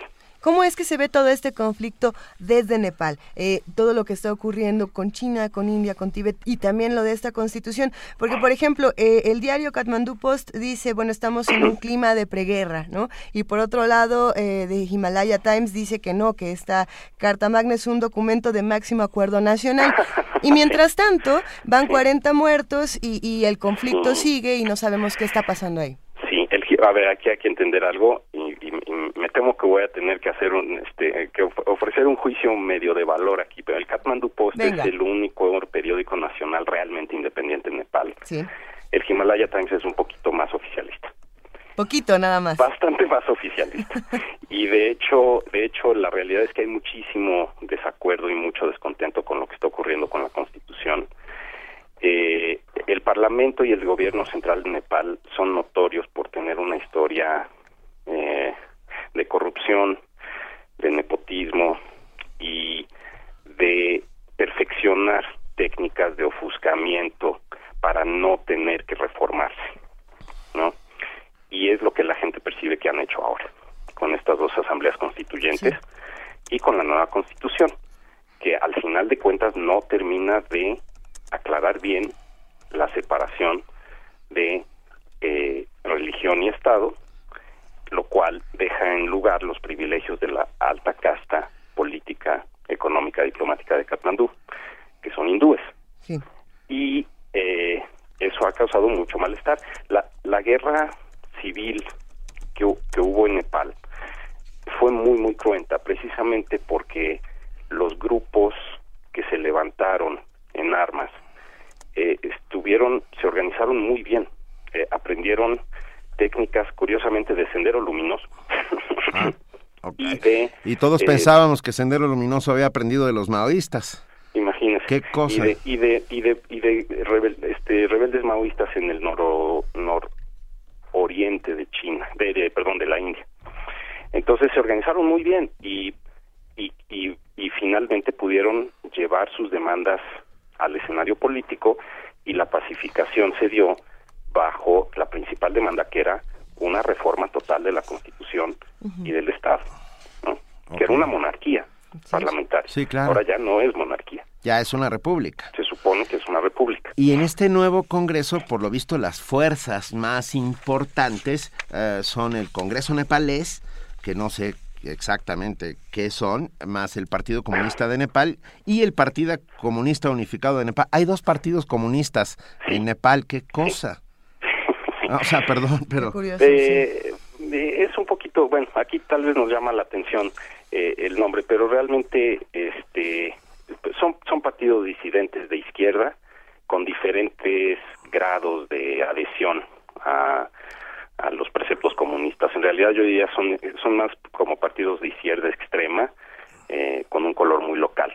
Eh, el asunto es que el Parlamento nepalí es- está muy fracturado, ese es uno de los problemas que tienen y eh, el propio Parlamento, la- los diferentes partidos políticos de Nepal están muy amañados. No solo ha sido el gobierno central el que aprendió a jugar, eh, a, a hacerse guaje, a no reformar, a no eh, transparentar las, las funciones del Estado. Son casi todos los partidos políticos, salvo uno de esos dos partidos comunistas, eh, que fue que es el que principalmente representa a los a los este a las personas que se levantaron hace hace ya casi 20 años. Y eh, al, ser, al estar tan fracturado el Parlamento, eh, da lugar a discusiones sin fin y a todo tipo de tejemanejes. A cada rato pasa dinero para que este, una persona pase de un partido a otro y entonces tengan suficientes votos para hacer tal eh, reforma constitucional o no. Este, ha sido un proceso muy, muy complicado. y bueno, y contestando a la pregunta de por qué hay violencia ahora, pues precisamente porque mucha gente en el campo, sobre todo, eh, no, no depuso las armas del todo, ¿no? Las, las guardó y están esperando a ver qué ocurre, pero ya está habiendo un desencanto muy complicado y muy, muy profundo con, el proceso político. Y ahí las reacciones de, de China y de India eh, fueron distintas, ¿no? Por ejemplo, eh, China, China da la bienvenida al texto, ¿no? Y dice que ojalá que puedan colaborar con lo que se pueda en Nepal. Y por otro lado, desde Nueva Delhi eh, se envía al, secretario de Relaciones Exteriores para entrevistarse con ambos líderes para ver cómo es que se puede resolver este conflicto. Pero ¿en dónde queda entonces el presidente de Nepal, Ram Baran Yadav? Ah, el presidente de Nepal también está en un, ocupa una posición muy complicada. Él, él es un presidente reciente, no mm, eh, ha habido ha habido varios eh, líderes eh, que tomaron, digamos, la, la batuta del Estado desde desde el 2006-2008. Este no es eh, eh, bueno, este, este es el presidente, ¿no? Hay que de nuevo hay que entender que hay presidente y primer ministro.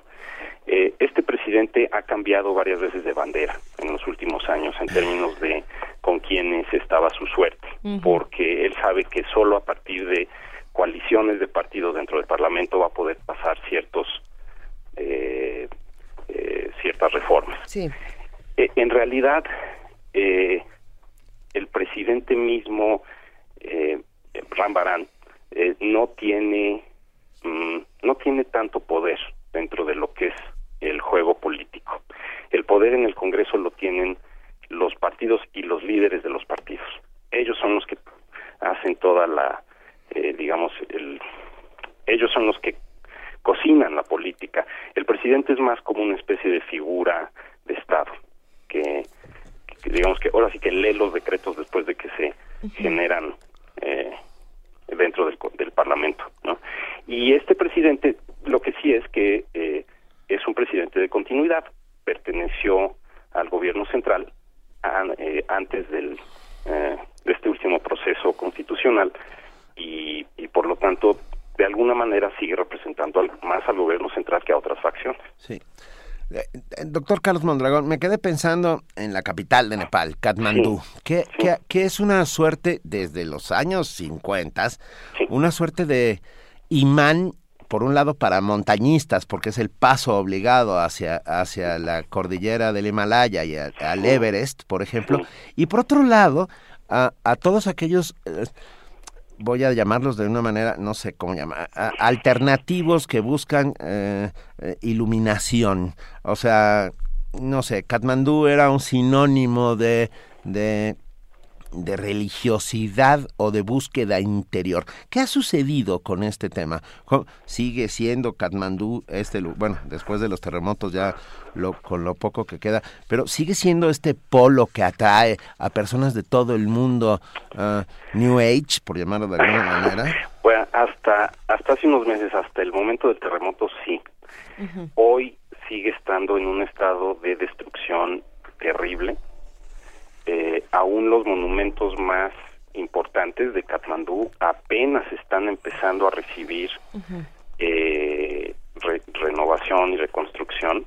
Me refiero a los templos, a los principales eh, monumentos eh, visuales, ¿no? que, le dan su, este, que, aparecen en, en, los libros de viaje sobre Katmandú. Apenas están siendo reconstruidos.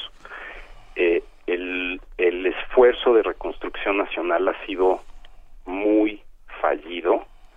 Eh, durante los primeros cuatro meses después del terremoto, el gobierno de Nepal no fue lo suficientemente competente para canalizar los fondos internacionales que se estaban eh, reuniendo para la reconstrucción.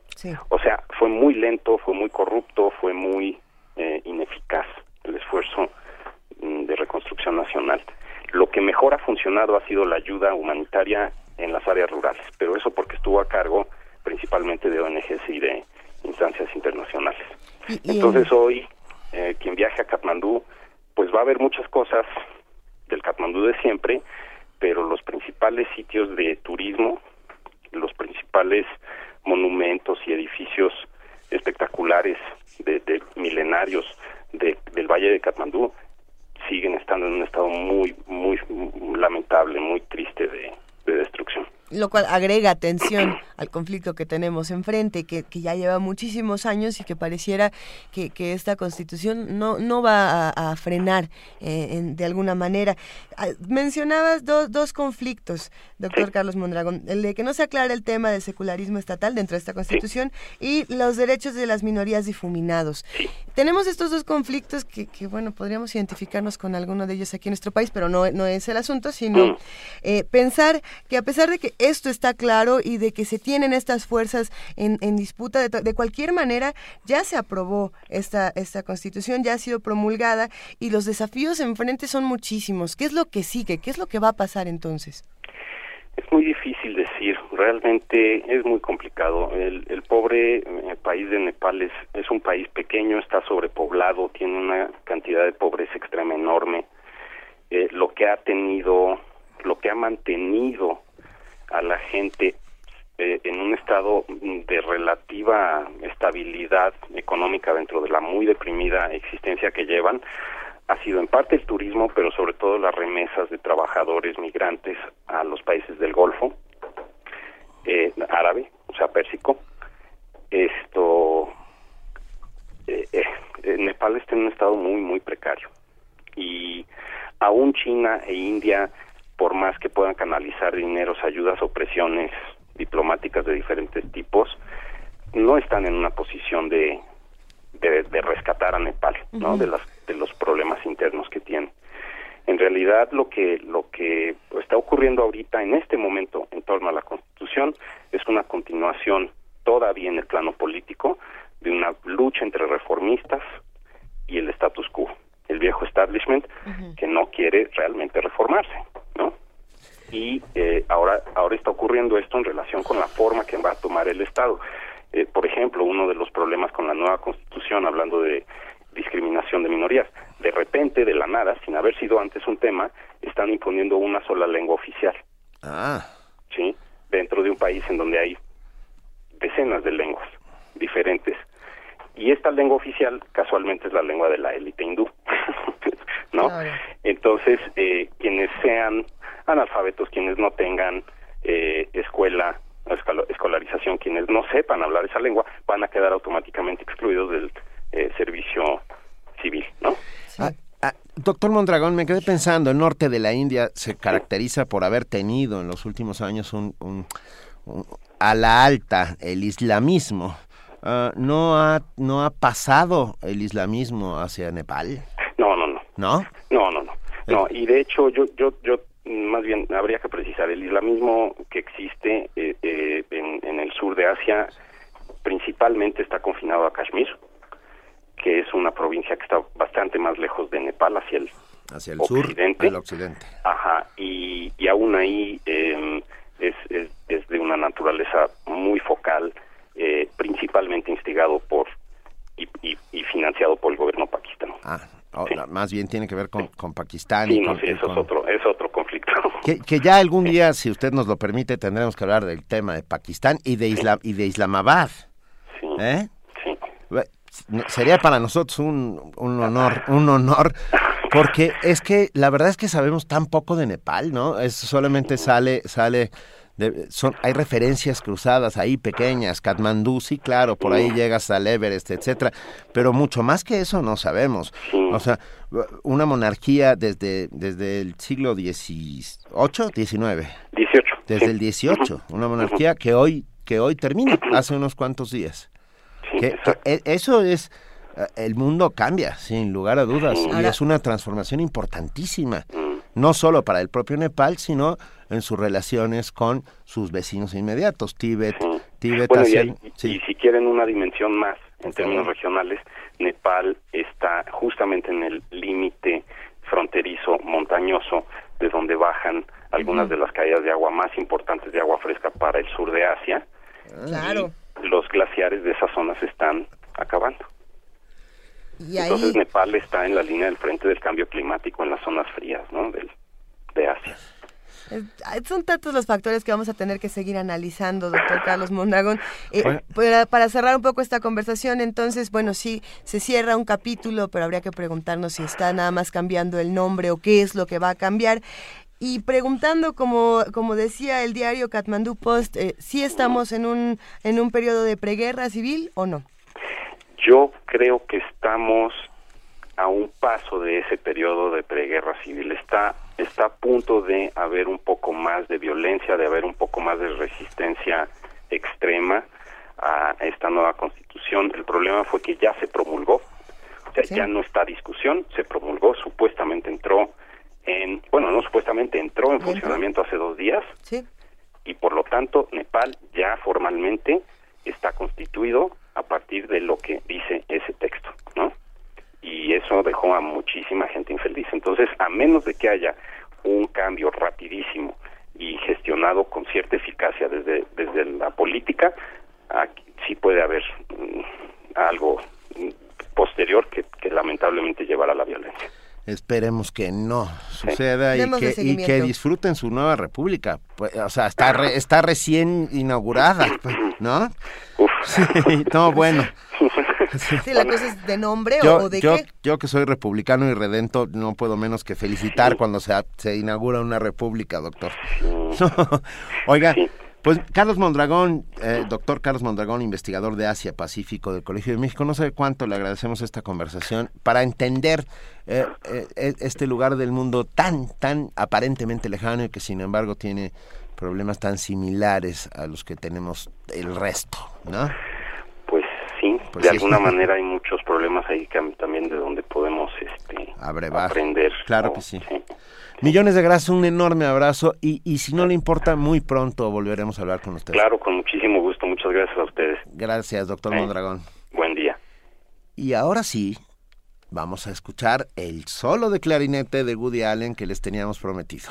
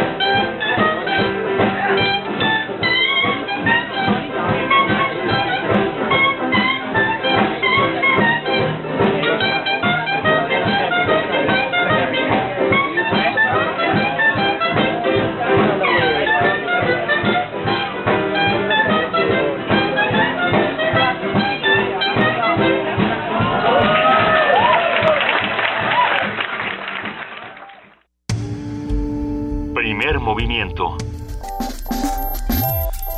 La vida en otro sentido. Son las 8 de la mañana con 45 minutos y seguimos aquí. Y Juana Inés de esa nos tiene primicias. A ver, Juana Inés, ¿qué, qué nos No, tienes yo por no, acá? yo no, nuestro radio escuchas que nos empezaron a inundar con frases de Yogi Berra. A Para ver. que vean. Eh, volviendo esto, insisto, esto es muy zen. A ver, el 95% del béisbol es mental. La otra mitad es física. Qué lindo. Ay. Nos gusta. A ver. Otra, No, a otra, ver. otra. Luego, Otra. se puede observar mucho solo viendo. Sí, ¿Ok? sí, de acuerdo, Yogi Bueno. Berra. Ahí ya nadie va porque hay mucha gente. Es que esa yo sí la uso. Es así que esa la usa todo el mundo. No, ya- ahí ya no vayas porque hay- ya no va nadie porque hay mucha gente. Pues alguien va, ¿no? Ok. Sí, hay mucha gente. Em, la verdad no dije todo lo que dije. Me gusta, me- me esa me gusta, me gusta. Es, sí era un personajazo. me- inevitablemente me hace recordar al, al filósofo de Güemes, este personaje extrañísimo que, que dice unas cosas del estilo Yogi Berra. Todos son como aplausos con una sola mano o como este sí, son primos del aplauso con una sola mano o del árbol que cae en el bosque y nadie lo escucha. Sí. Filosofía, pura Sí, filosofía. Todo, es- Pura filosofía. todo te deja ahí como en el cerebro diciendo, ¿habrá dicho todo lo que dice? ¿Realmente habrá dicho todo lo que dijo? A mí me gusta este personaje porque además el béisbol necesita de estos personajes. Lo tienen muy olvidado al béisbol, no debería de ser así. No, y, y que lo que yo pensaba hoy en la mañana, pues yo pensaba en Ángel Fernández, ¿no? Porque, digamos... Era una joya, Ángel que, Fernández. que todo lo que se dice de los deportes lo dicen los, los cronistas, quienes están, se supone, o estaban, o deberían estar consagrados a decir bien, hablar bien de un deporte, hablar con soltura, hablar con ingenio, hablar con gracia. A decir Sí. cosas que luego se quedan para siempre en el imaginario colectivo. ¿eh? El último minuto también tiene 60, 60 segundos, esa es buenísima. Ah, bienveni- el- el fu- eh, también estoy pensando en Pepe Alameda, que dice, Pepe Alameda era otro de los grandes cronistas de toros de nuestro país, que decía, el toreo es, apasion- es no es graciosa huida, sino apasionada entrega. O sea, son esas frases tan que, te- que dices de repente, ¿qué dijo? ¿No? Y que son una imagen. A ver, a ver, va de sí nuevo. misma. ¿Cómo era? El toreo no es, apa- no es graciosa huida, sino apasionada entrega. Y me quedé pensando en uno de los grandes cronistas de béisbol mexicano, que en este momento necesito ayuda de nuestros, de, nues- de la gente que hace comunidad con nosotros para que me recuerden eh, el nombre. Gabriel. Va, es uno de los grandes, grandes, grandes cronistas de béisbol mexicano. Lo envían a, a, a la Serie Mundial, a Nueva York, y y está en la serie mundial y se queda en el hotel y dice, ay, lo voy a ver por la, por la tele y lo voy transmitiendo mientras, estoy hablando del año 53, 54. ¿Y qué creen? Se le va la señal. Exacto, no, se le va la luz en el hotel. Bueno, y se echa cuatro entradas, cuatro entradas inventadas por él. No paró de hablar porque todo el mundo pensaba que estaba en el estadio. Es una de las grandes anécdotas de la historia del cronismo eh, deportivo en México. Y escucha, lo más bonito es que el- los resultados fueron muy similares a lo que dijo. O sea, ¿cómo, ¿qué tanto sabía el tipo de, de béisbol? el, rápido Esquivel? Era, ayúdenme, ayúdenme por puede ahí. haber sido Gerardo, no. El rápido Esquivel rápido era- Esquivel puede haber sido. A ver, lo Híjole. estamos Además, buscando esa en este anécdota momento. es como la de la Guerra de los Mundos, es de los grandes Claro. momentos de la historia de la Grandes, radio, porque eso solo puede suceder. ¿Será Imagínense qué Oscar- gran medio. Oscar el Rápido Esquivel. Eh, Puede ser Oscar el rápido Esquivel. Ah, vamos a vamos a buscarlo porque de verdad, bueno, bueno, qué Es como la Guerra de los Mundos de Orson Welles. Eso solo puede suceder con la radio para que valoren el medio y no nos, no nos vean feo. No. es más, no nos pueden ver feo porque es radio. Bueno, no, no, no nos imaginen feo. ¿Qué tal eso? Ya nos escribieron en redes sociales, tenemos muchos comentarios. ¿Les gustó la, la conversación? Perdón, fue rápidamente, A fue ver. Pedro Septién. Ah, ¿El ok, ok. ¿Mago? Pedro, Pedro el mago Pedro el Mago Septién. Septién. Exactamente, uno de los el rápido Esquivel era otro genio, pero el mago Septién hizo esta verdadera hazaña del mundo del mundo del periodismo y del deporte. Y luego salen con que el tibititito es una gran idea. Pues no, pues no. Hay que saber usar las palabras, aunque sea, pa- o sea, para todo. Y sobre todo, si su trabajo es narrar gente. El mago Septién, cómo no. El cómo mago no. Septién. Era un gran personaje. Pero todavía, pero eh, eh, todavía estaba en activo cuando nosotros veíamos los deportes, o sea, en los 70, 80. Wow. E- En esa Yo época. sí me acuerdo del Mago Septién, digo, ya yo creo que lo prestaban de antropología, si había que hablar a Lina para que fuera a transmitir todos los domingos, pero sí, yo me acuerdo de haberlo visto en la tele, sí, los domingos.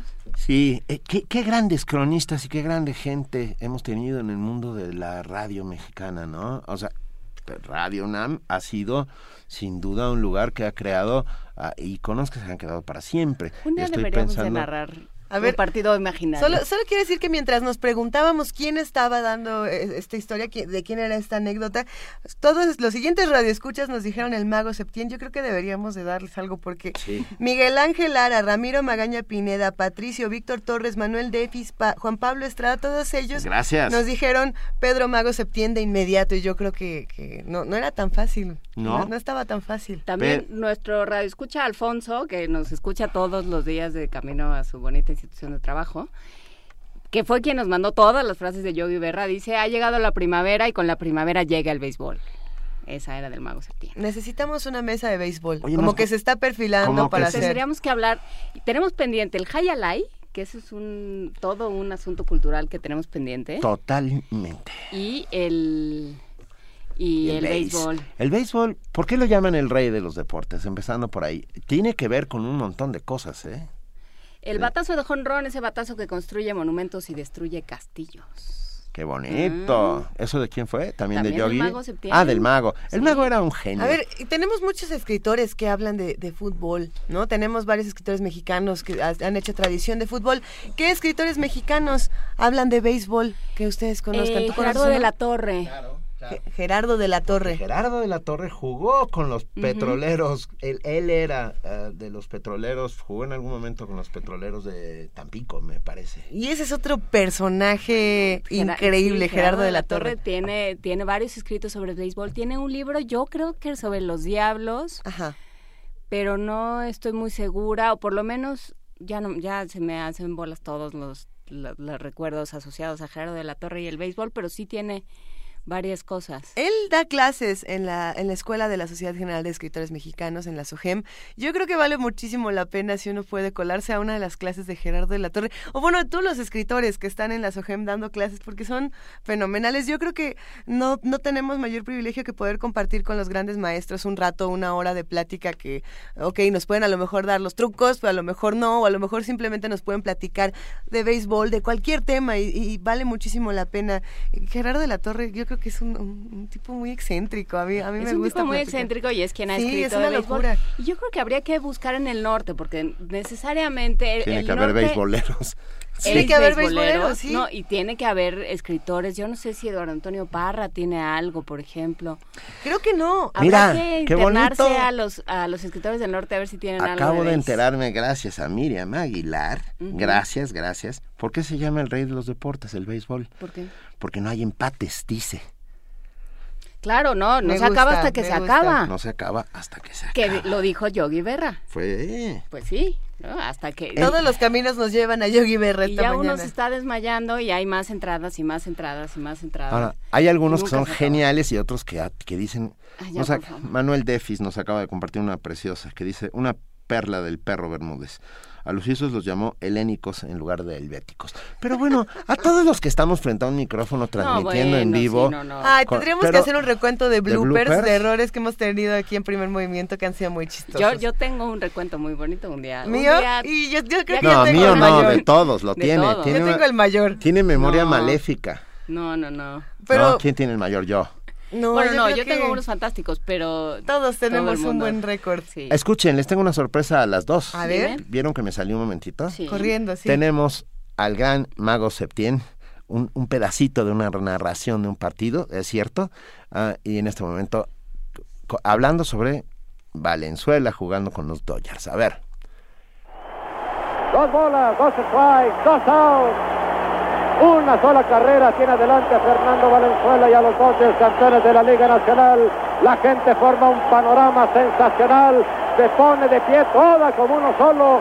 Y nosotros también porque la gente tapa la visual completamente. Tenemos que echar la vista hacia el monitor porque tenemos una muralla de gente palmeando, victoriando, coreando al toro. Venga Fernando, le gritan. Se yergue Fernando allá en el centro del diamante y va con el lanzamiento, la bola viaja. ¡Ay, no pegó! Allá con la zorra. Abrazar a Fernando Valenzuela. Conquista su primera victoria en Serie Mundial y bate a los Yankees.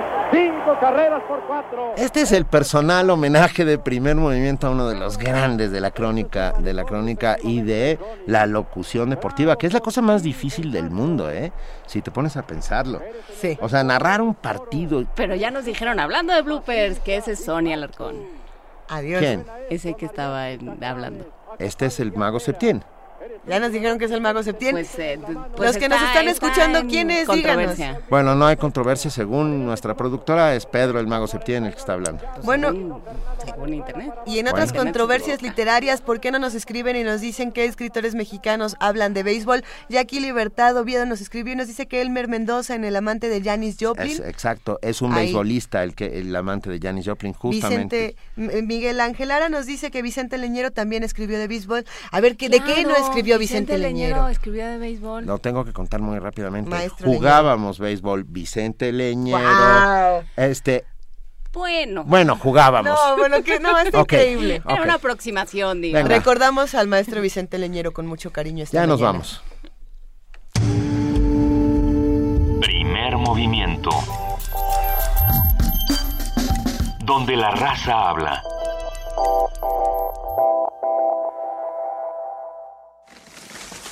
Deforestación. Escasez del agua. Consumismo. La tierra es nuestro hogar. ¿Sabes qué hacer para cuidarla? Radio UNAM y el Programa Universitario de Medio Ambiente te dicen cómo en Ambiente Puma. Espacio para compartir múltiples voces e ideas por la sustentabilidad. Nosotros ponemos los micrófonos, tú las acciones. Conduce Mireya Imas. Todos los lunes y miércoles a las 3 de la tarde. 96.1 de FM. Por un planeta para todos. Radio UNAM.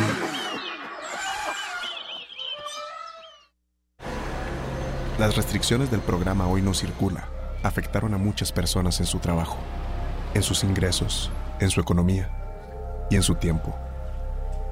Gracias a que el PAN se opuso a este programa y apoyó a los ciudadanos con amparos, ahora tu vehículo puede circular todos los días y está en buen estado, independientemente del año que sea. Demostramos que esta medida solo afectaba la economía de las familias y no resolvía el problema de la contaminación. Muchas gracias por defender a los ciudadanos. El PAN DF está de tu lado. Partido Acción Nacional, Distrito Federal. Un acuerdo secreto entre dos o más personas que tienen la misión de gestar algún plan o daño. Todo poder es una conspiración permanente.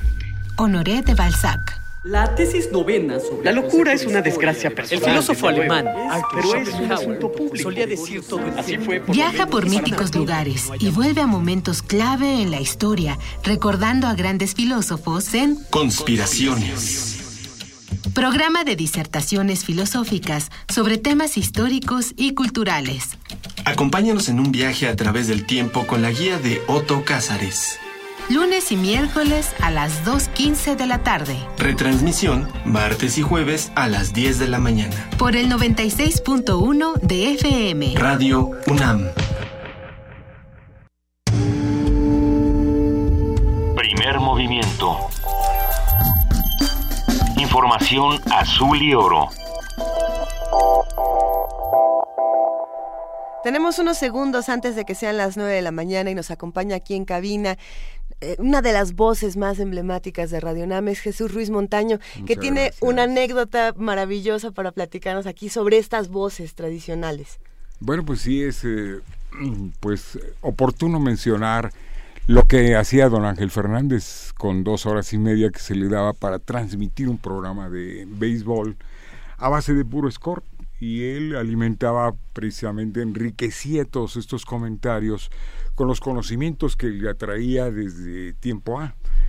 Y le ponían fondos musical, fondos eh, musicales también entre corte y corte para hacer de dos horas y media tres horas todo un partido, que era lo que habitualmente duraba un partido de béisbol, tres horas. Y todavía tenemos voces como esa en nuestro país. Todavía podemos tener una voz que represente tanto. Pues tuvimos al último de los grandes titanes que se llamó Don Pedro, el mago Septién. Eh, alguna vez eh, también podría yo citar, bueno, voces como Don Antonio Andere, lo, lo, lo tuvimos también, y en fin, hubo muchísimas voces eh, que se nos quedan en el recuerdo. Y como, ten- como dijimos al principio de esta conversación, esta voz emblemática que tenemos aquí en la cabina, Jesús Ruiz Montaño, va a dar el corte informativo esta mañana y para nosotros es un placer. Muchas gracias. Gracias de nuevo.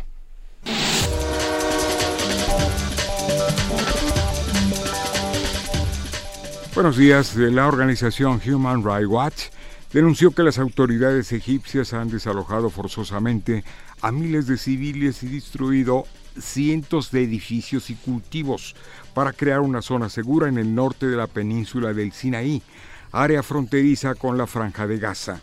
A través del informe titulado En busca de otra patria, el organismo detalla que muchas familias del norte del Sinaí han sido desplazadas.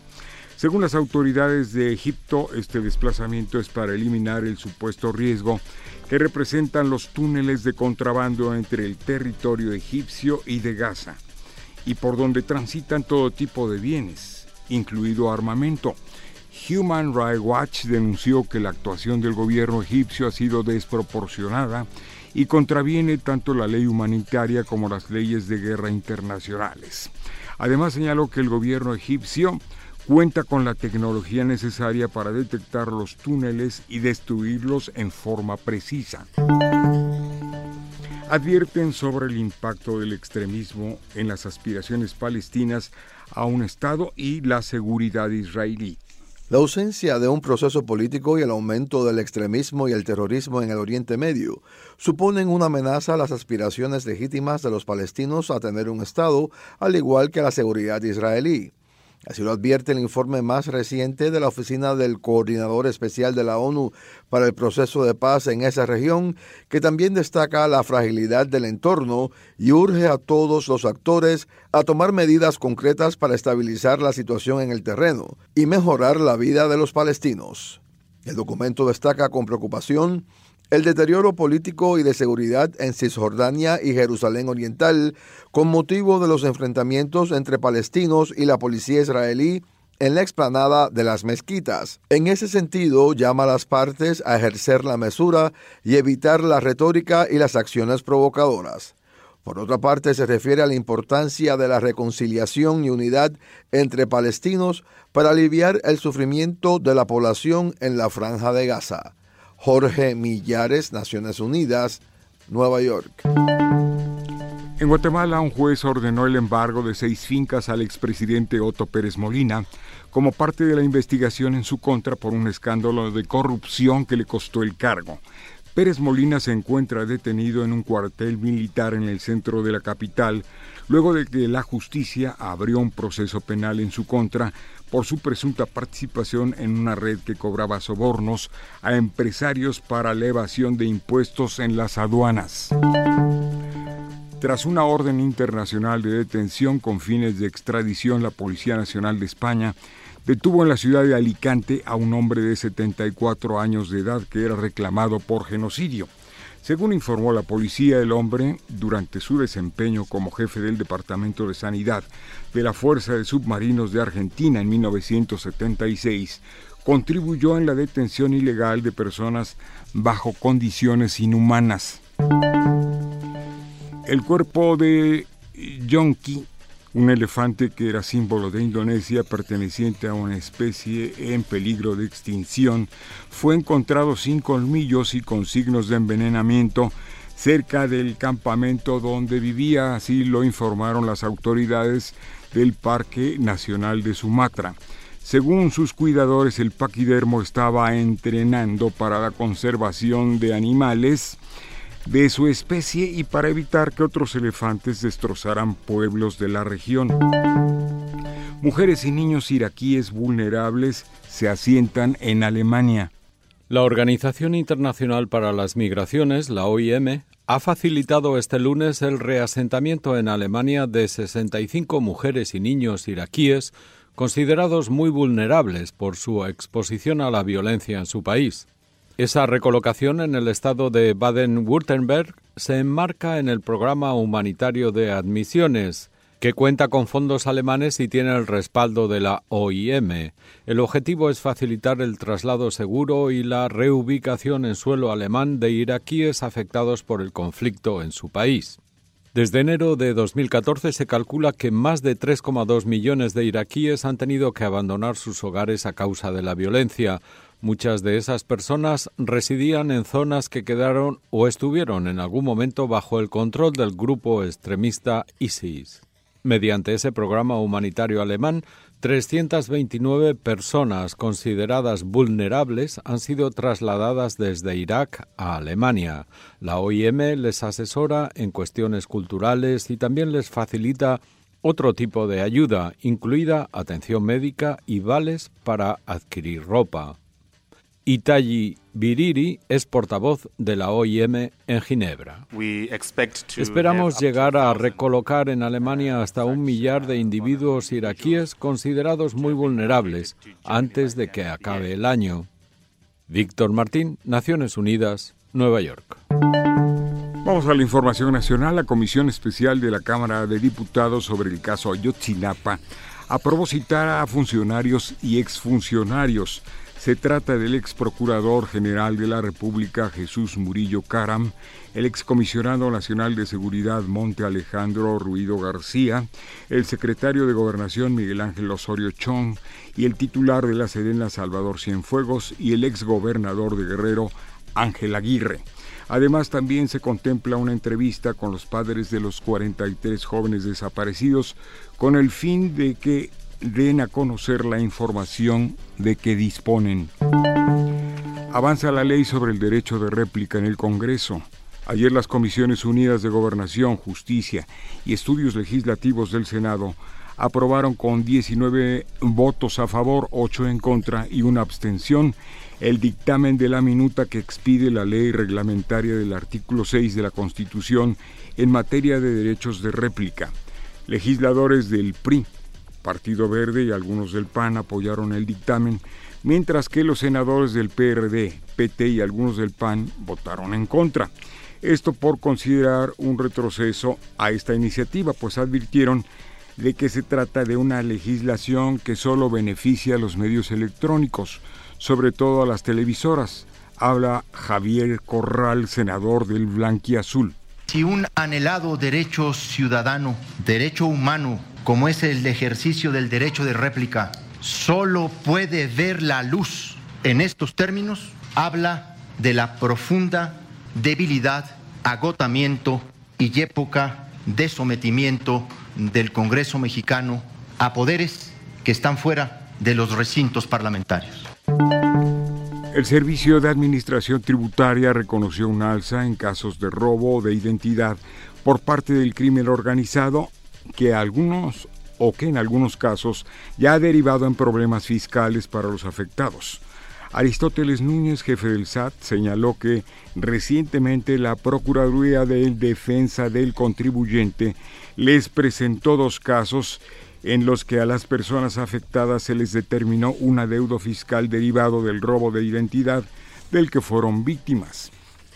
Agregó también que estos casos ya están en proceso de revisión para evitar un mayor daño a los contribuyentes.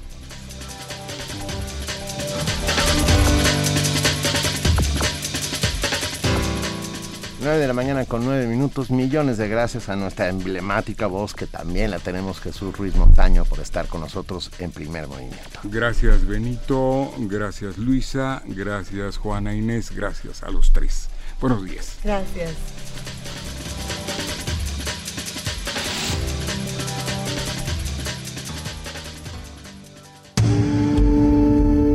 Primer movimiento.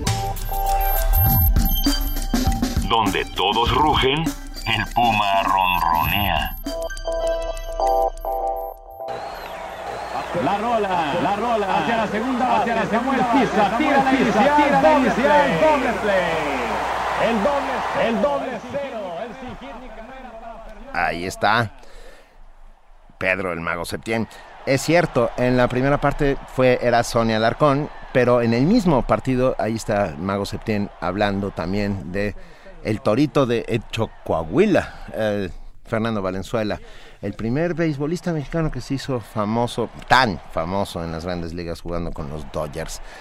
Mil gracias a todos los que nos han escrito, a los que hacen comunidad, a los que a los que opinan, intervienen. Ah, de verdad, de verdad, solo solo de esta manera podemos hacer radio en vivo, como la estamos haciendo, con enorme gusto, con enorme placer y encontrando encontrando historias ahí donde están, que es que es sin lugar a dudas ah, el alrededor, el paisaje. Lo, lo- de lo que estamos hechos, pues. Y para que sigamos disfrutando esta mañana, ya llegó el momento de nuestra poesía necesaria.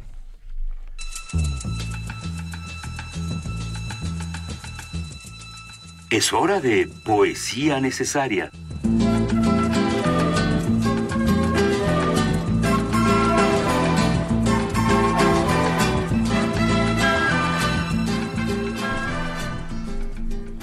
Son las 9 de la mañana con 11 minutos, es 23 de septiembre y es momento de que pasemos a poesía necesaria. ¿A quién le toca poesía Me necesaria? toca a mí, pero soy una tragedia porque yo pensaba que era un texto muy fácil de encontrar, porque como vamos a hablar de, eso me pasa por estar haciendo, por estarme metiendo goles yo sola.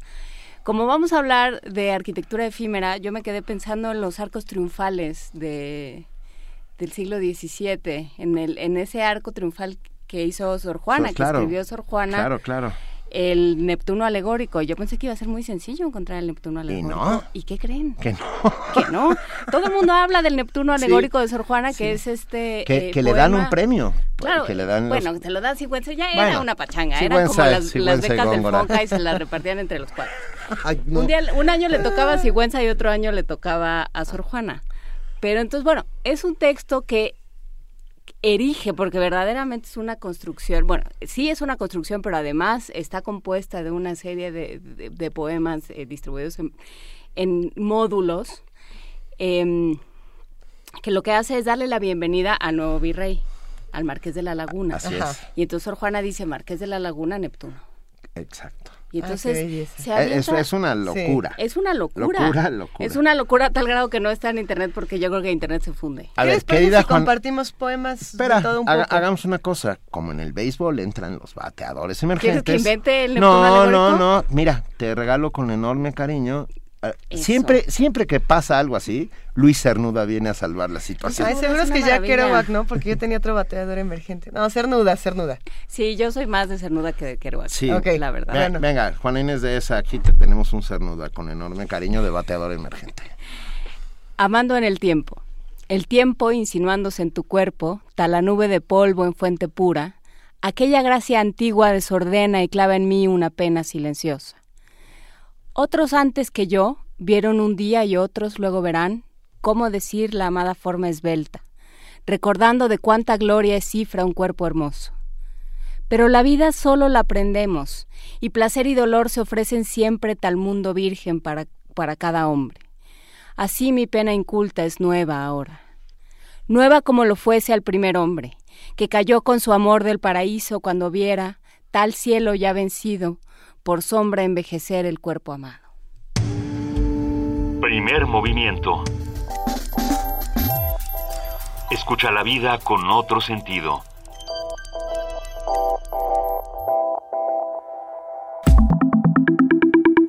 La mesa del día.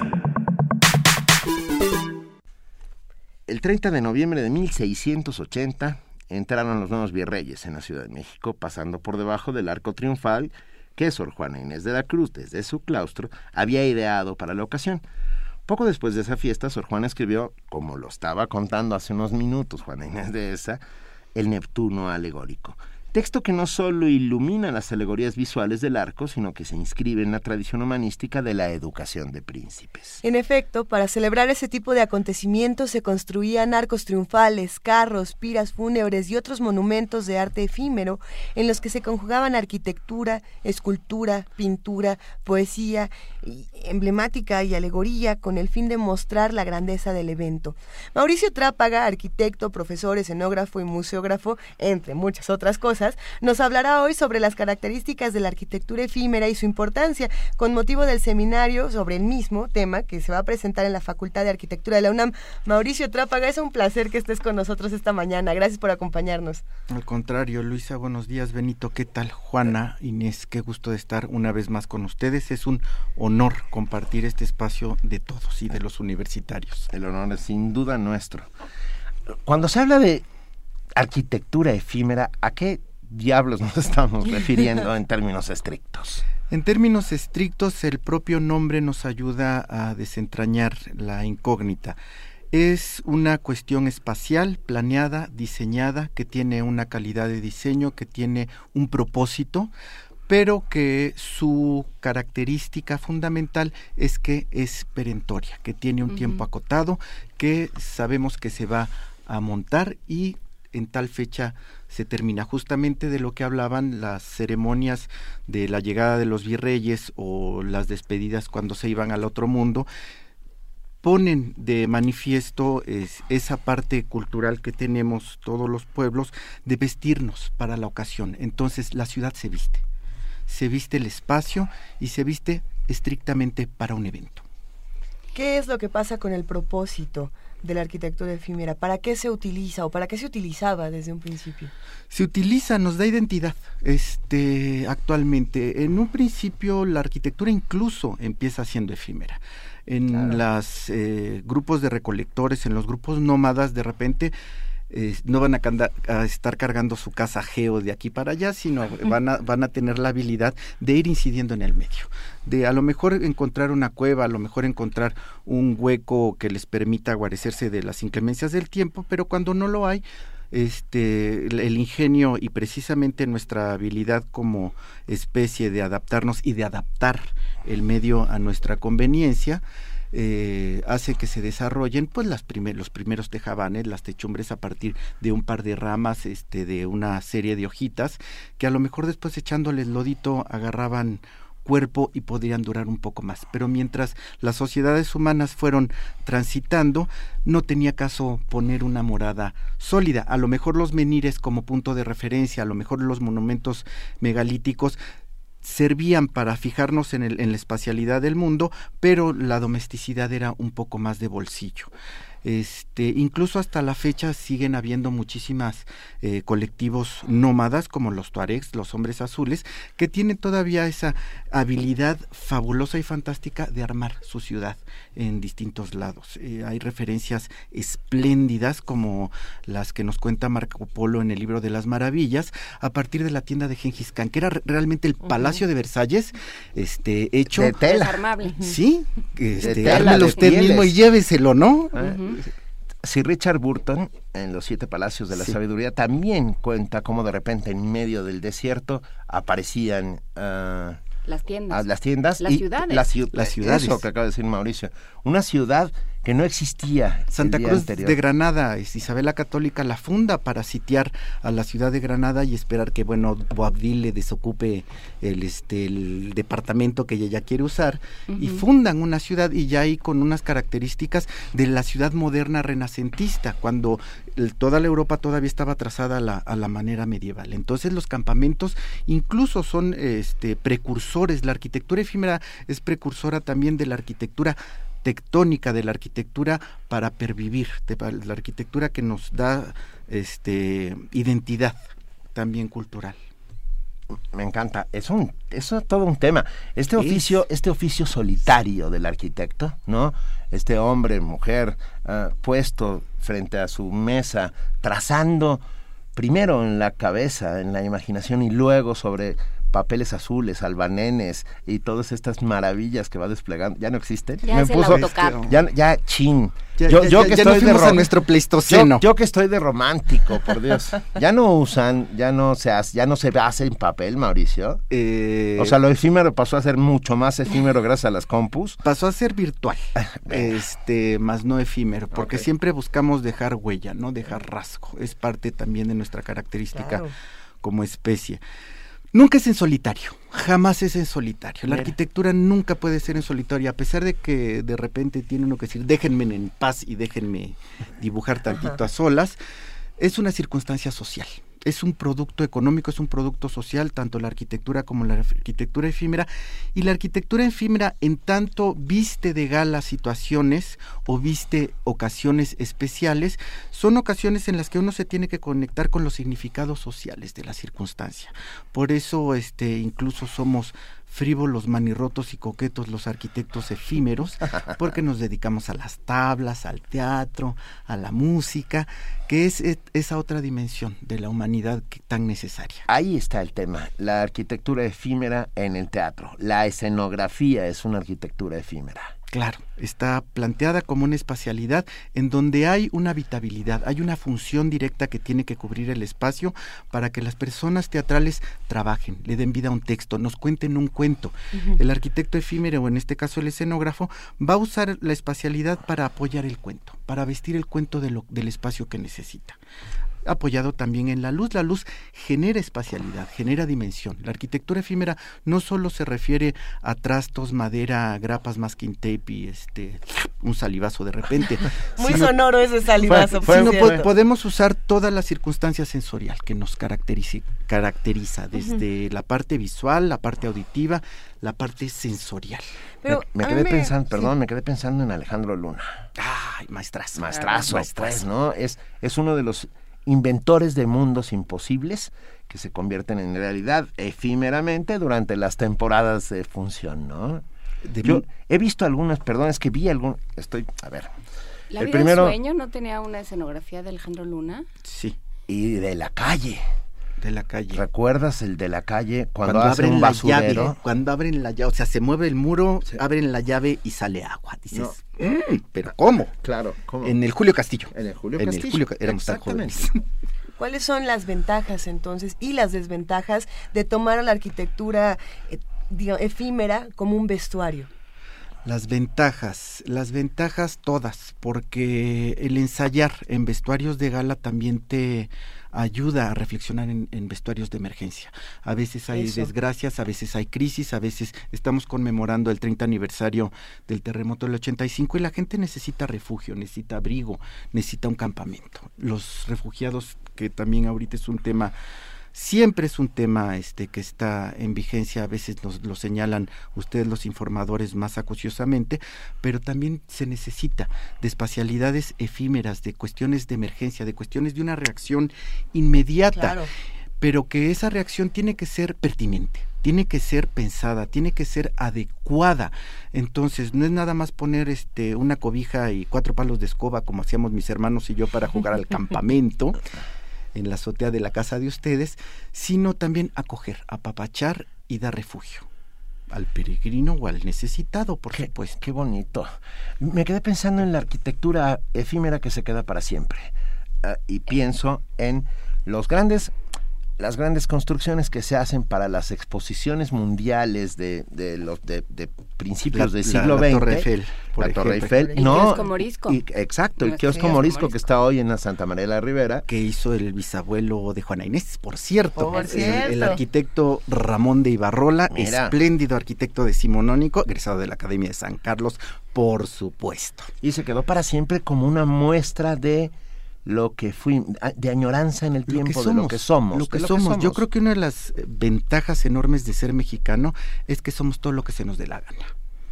Tenemos tal cantidad de vertientes culturales que podemos escoger el traje que nos ponemos de acuerdo a la ocasión, el traje cultural, el traje de, de modos, de maneras, de repertorio de lenguaje. y podemos decir, ya sábanas, paquetes, dilo, o podemos decir, ¿qué le dijo el comal a la olla? Que tiznada estás, hermana.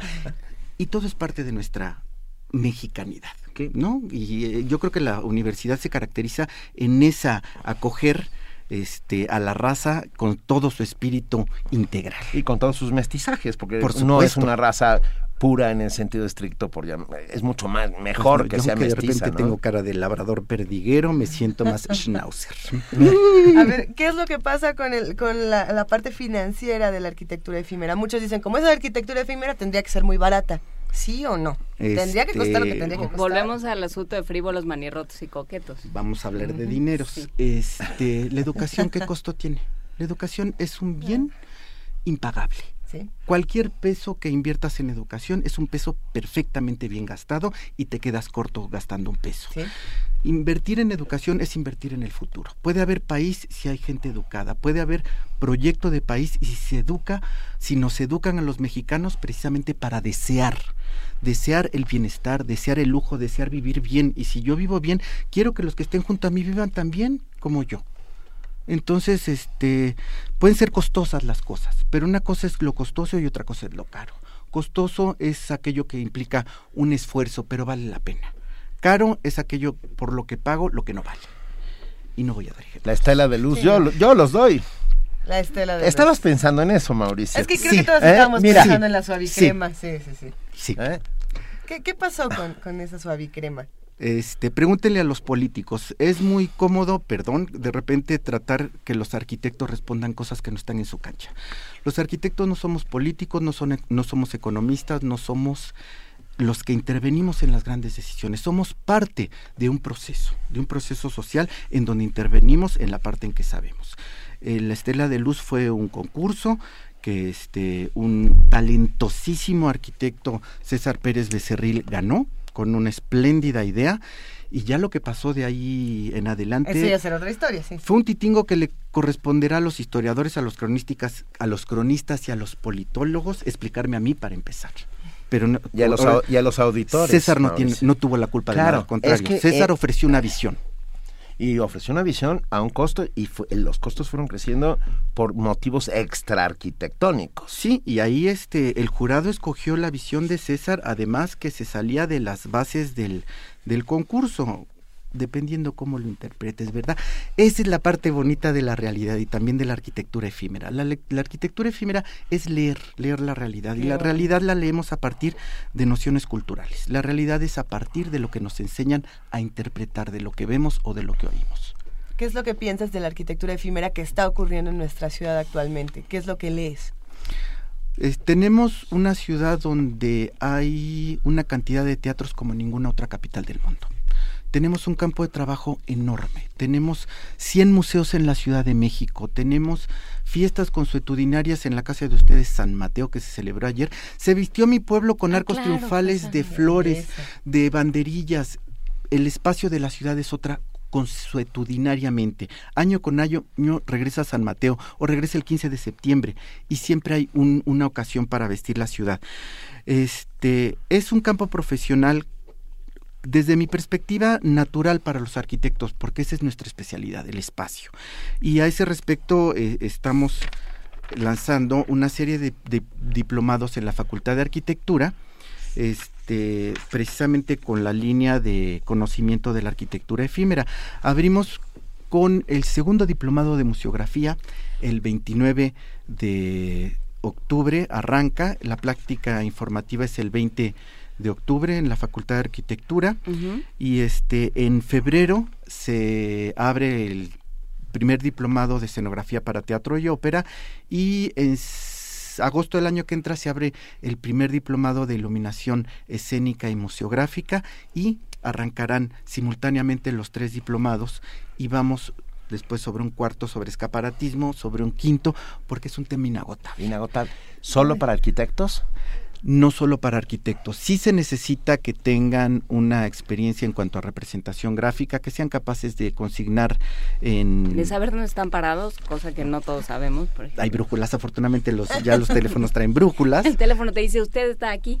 Ándale, y entonces cuando te preguntas, ¿dónde estás? Pues, pues aquí, exactamente. Aquí donde- aquí Este, sí se requieren conocimientos, sí está eh, enfocado para enriquecer las habilidades de los estudiantes de arquitectura fundamentalmente, pero tenemos disciplinas afines, este, como nuestros hermanos los artistas plásticos que salimos Sí. de la misma escuela, los ingenieros que yo estoy seguro que en la mayoría de los ingenieros que conozco tienen un arquitecto frustrado y muchos me lo han confesado. Hay esta es una milenaria bronca entre arquitectos e ingenieros, parece, pero acabas de decir que no, y eso me gusta, nuestros herm- a mí- dijiste hermanos. Somos complementarios. Sí. eh, La carrera de ingeniería empieza este, en- es, En la es a partir de, los ingenios que, que diseña Leonardo. O sea, los que diseñaban los ingenios eran los arquitectos. Leonardo, Bramante, Donatello, son los que están diseñando los ingenios. De ahí las ingenierías.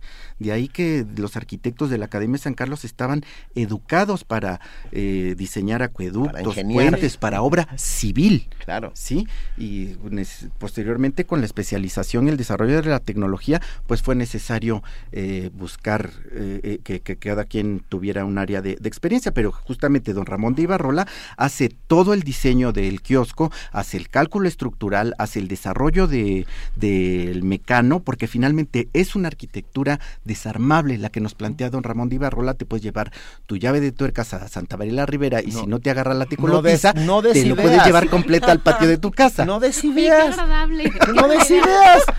Oye, O bueno, eso- cada quien se lleva un pedacito y luego lo armamos Va- completo. no, no, Aquí vamos va a borrar este pedazo en el No, nos, podcast. nos- podemos juntar una vez al año para armar juntos ¿Por el, qué el no? kiosco de Don Ramón. pero entre nosotros cuatro es como los hermanos Marx y nos va a salir. No, sí, no, nos va a quedar el techo abajo. No, no quiero saberlo. A ver. Nos Mira, estamos perdón, emocionando de más. Ricardo Matamoros, además de saludar al grandioso maestro Mauricio Trápaga, nos dice ah, una recomendación para ver la maravilla de la arquitectura efímera es la película Batel con Gerard Depardieu. Claro.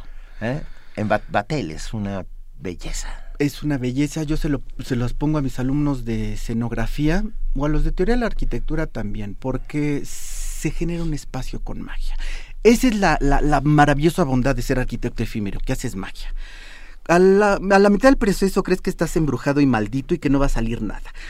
Pero el teatro tiene esa bendición. Dan las ocho, dan tercera llamada, se abre el telón y maravilla de maravillas, todo está en su lugar. Y uno dice, pero ¿cómo? O sea, uno mismo también queda sorprendido. Esa fue para mí el embrujamiento, el, el trabajar en teatro y enfrentarme a este fenómeno colectivo, que eso fue lo que aprendí. El teatro lo sostenemos un enorme grupo de gente, no nada más el escenógrafo. No nada más el escenógrafo y ahí está otro de los, digamos, oficios invisibles. Hace un rato hablábamos de trabajos que, que no se ven. Eh, en la parte de la iluminación, a veces queda muy como de lado, ¿no? ¿no? No sabemos quiénes son los que están ahí. Diseñando, la, ilum- la iluminación se diseña. Y la, y la iluminación viste y cambia Filipa- los espacios. Filipa completo. Víctor Zapatero, pienso. Billy Barkley, o Billy sea, el poeta de la luz en este país se llama Billy Barkley. Billy Barkley, con- luz. que trabaja con el maestro Montoro, dirigieron una obra eh, este, a partir de la biografía de Isaac Dinesen, de esta chica de África Mía.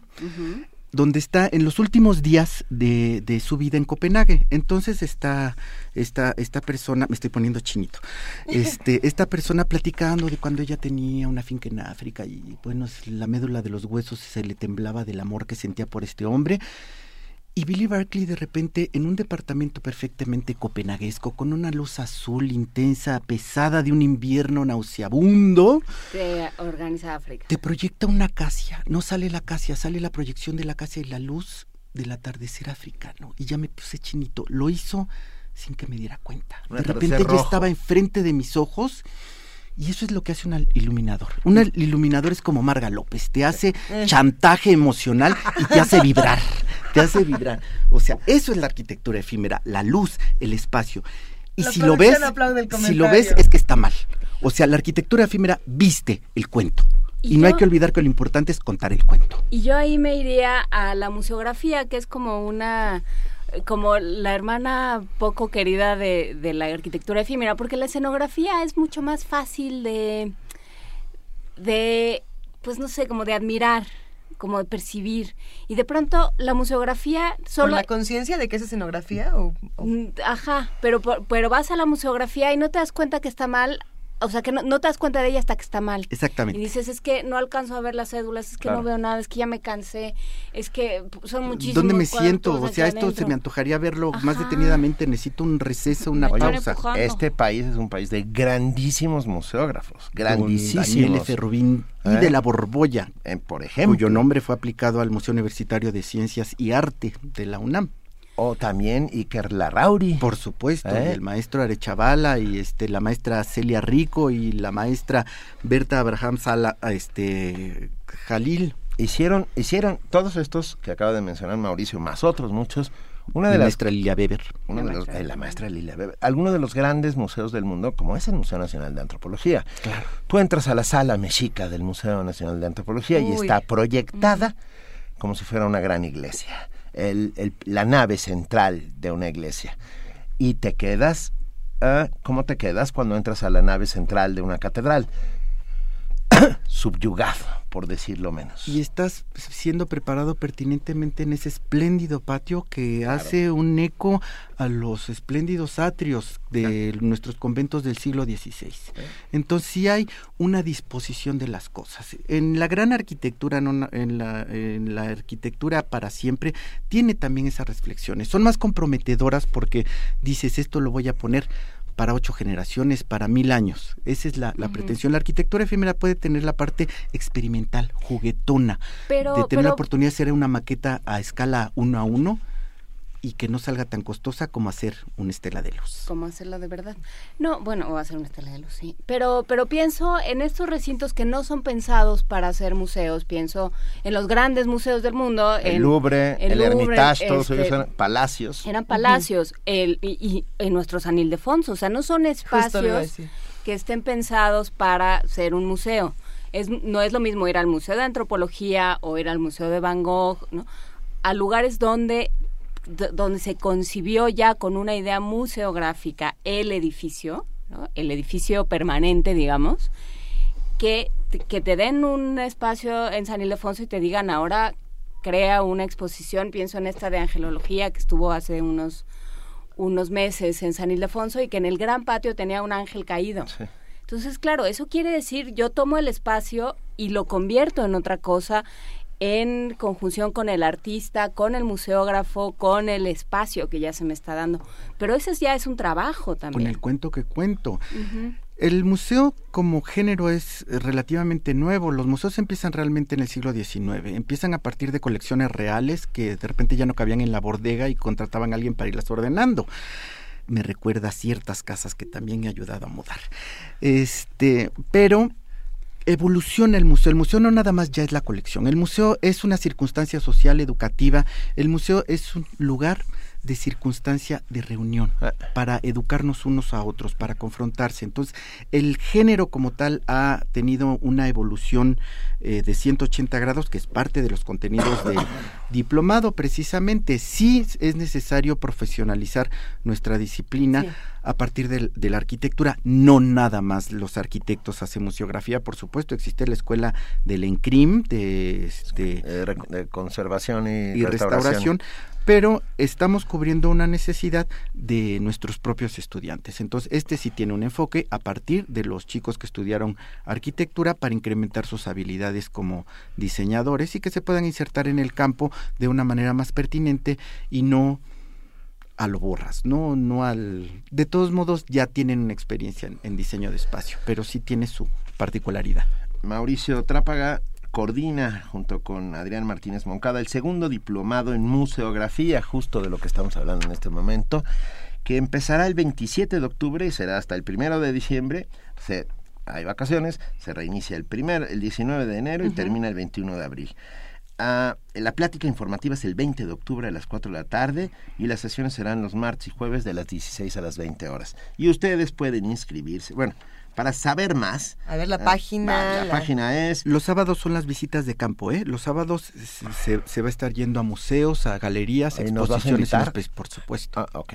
Yo sí quiero ver un museo con tus ojos. Sí. O, un castillo, o con los ojos de los invitados. Varios de los que mencionamos como grandes museógrafos de este país nos van a hacer el ah, honor de bueno. acogernos. Ay, qué bonito. Me, me encanta. Yo, bueno, no es que mi paso por el Instituto Nacional de Antropología e Historia fue luminoso en el sentido de haber conocido todas estas cosas y ver como de la nada, no sé si recuerdas la exposición de Sares.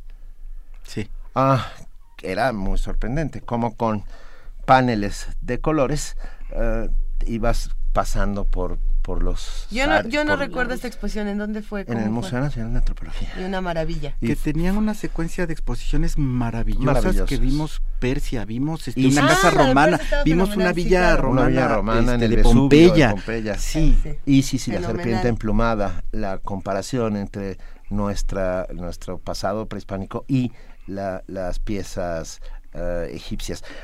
Bueno para Segundo diplomado en museografía. Eh, ustedes pueden llamar al 56 22 07 11, 56 22 07 03 o escribir, buscar en la página web arquitectura.unam.mx o en e eh, al correo electrónico econtinua.fa.unam.mx. Le vamos a pedir a nuestra compañera Nadia, eh, Nadia, madre, Hoy me, tocaba, me tocaba. A nuestra compañera Vania Nuche que, que suba todos estos datos. Gracias. Mauricio, es hablar contigo es francamente un deleite. hablar, platicar con ustedes es continuar una plática cotidiana. Todas las mañanas son presencia en mi recorrido al trabajo y pues lo siento mis carnales. Podemos volvernos a ver muy pronto, carnal. Oye, carnal, escucha, carnal. El director del Museo Nacional de Antropología, Antonio Saborit, muy amigo, dice inspiradísimo el maestro Trápaga. Gracias. Le, mandamos un abrazo a Antonio Saborit ah, y le agradecemos el comentario y que nos esté escuchando. Yo sé que es un asiduo, además de ser el director del Museo Nacional de Antropología, nuestra máxima museo. es un gran escritor. Sobre, libros. Es un gran escritor, es un gran escritor. Sobre cultura escrita. Te mandamos un abrazo, Toño Saborit. No, pues, te tengo que decir, Toño, aunque seas director del Museo Nacional de Antropología, con la pena. Mil gracias, Mauricio Trápaga. Para despedirnos, ¿qué les parece si escuchamos una banda que hace uso precisamente de la arquitectura efímera? Gorilas es una de estas bandas que generó sus propios personajes. Gorilas no existe. Es virtual, ¿no? Es completamente virtual, pero ponen cuando tocan en vivo estas pantallas gigantescas donde hacen unos juegos de sombras, de luces, 100% efímero y la música de Gorilas sí se va a quedar para todos nosotros por siempre, con el pretexto también de que Blur viene a México el 15 de octubre y su vocalista es también el vocalista de, de Gorillaz, Damon Albarn. Esto es Rock the House.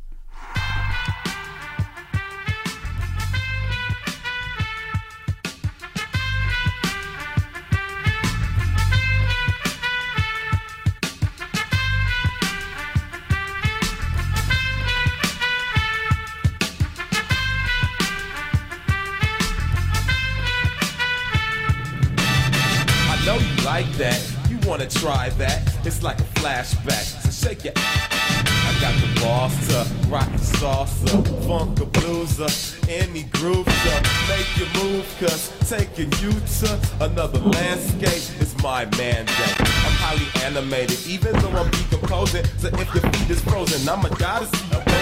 See rhyme and the DJ spin. I want y'all to just get down. Now while the MC rhyming and the DJ cutting, I want y'all to just get down. And when the MC rhyme and the DJ spin, I want y'all to just get down. Now while the MC rhyming and the DJ cutting, I want y'all to just get down. Tap your toes and clap your hands. Come on, trace the globe and shake your pants. Just twist your hip and do the dip. Come on, shake the bake, do whatever it takes. Gravitational pull, I have you making a fool out of yourself on the dance floor. Doing backspins, running man, and more. Party down with bigger and candor. Come into the jam or look like a landlubber. And do the aqua boogie, win lots of goodies, baby. Pop the coochie while the turntables is talking to me. It's awfully groovy, seeing all the treasure and the booty. And the MC rhyme and the DJ spin, I want y'all to just get down. Now while the MC rhyming and the DJ cutting, I want y'all to just get down. And when the MC rhyme and the DJ spin, I want y'all to just get down. Now while the MC rhyming and the DJ cutting, I want y'all to just down. Tap your toes and clap your hands. Come on, trace the globe and shake your pants. Just twist your hip and do the dip. Come on, shake the do whatever it takes.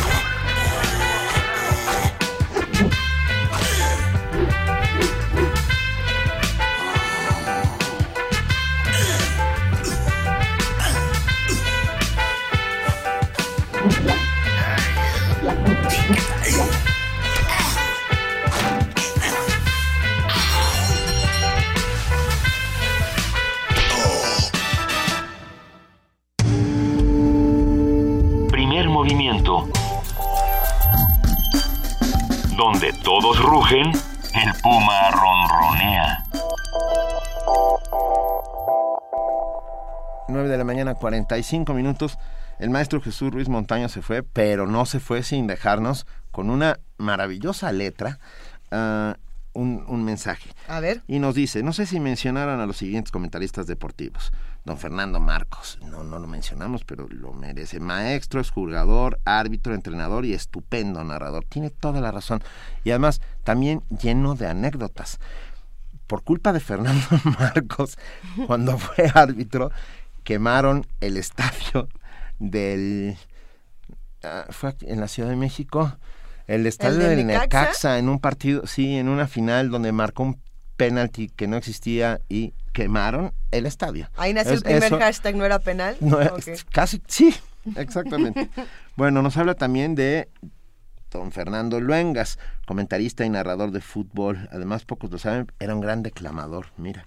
Don Alonso Sordo Noriega, tiene toda la razón. Todos los que estamos diciendo ya no están entre nosotros.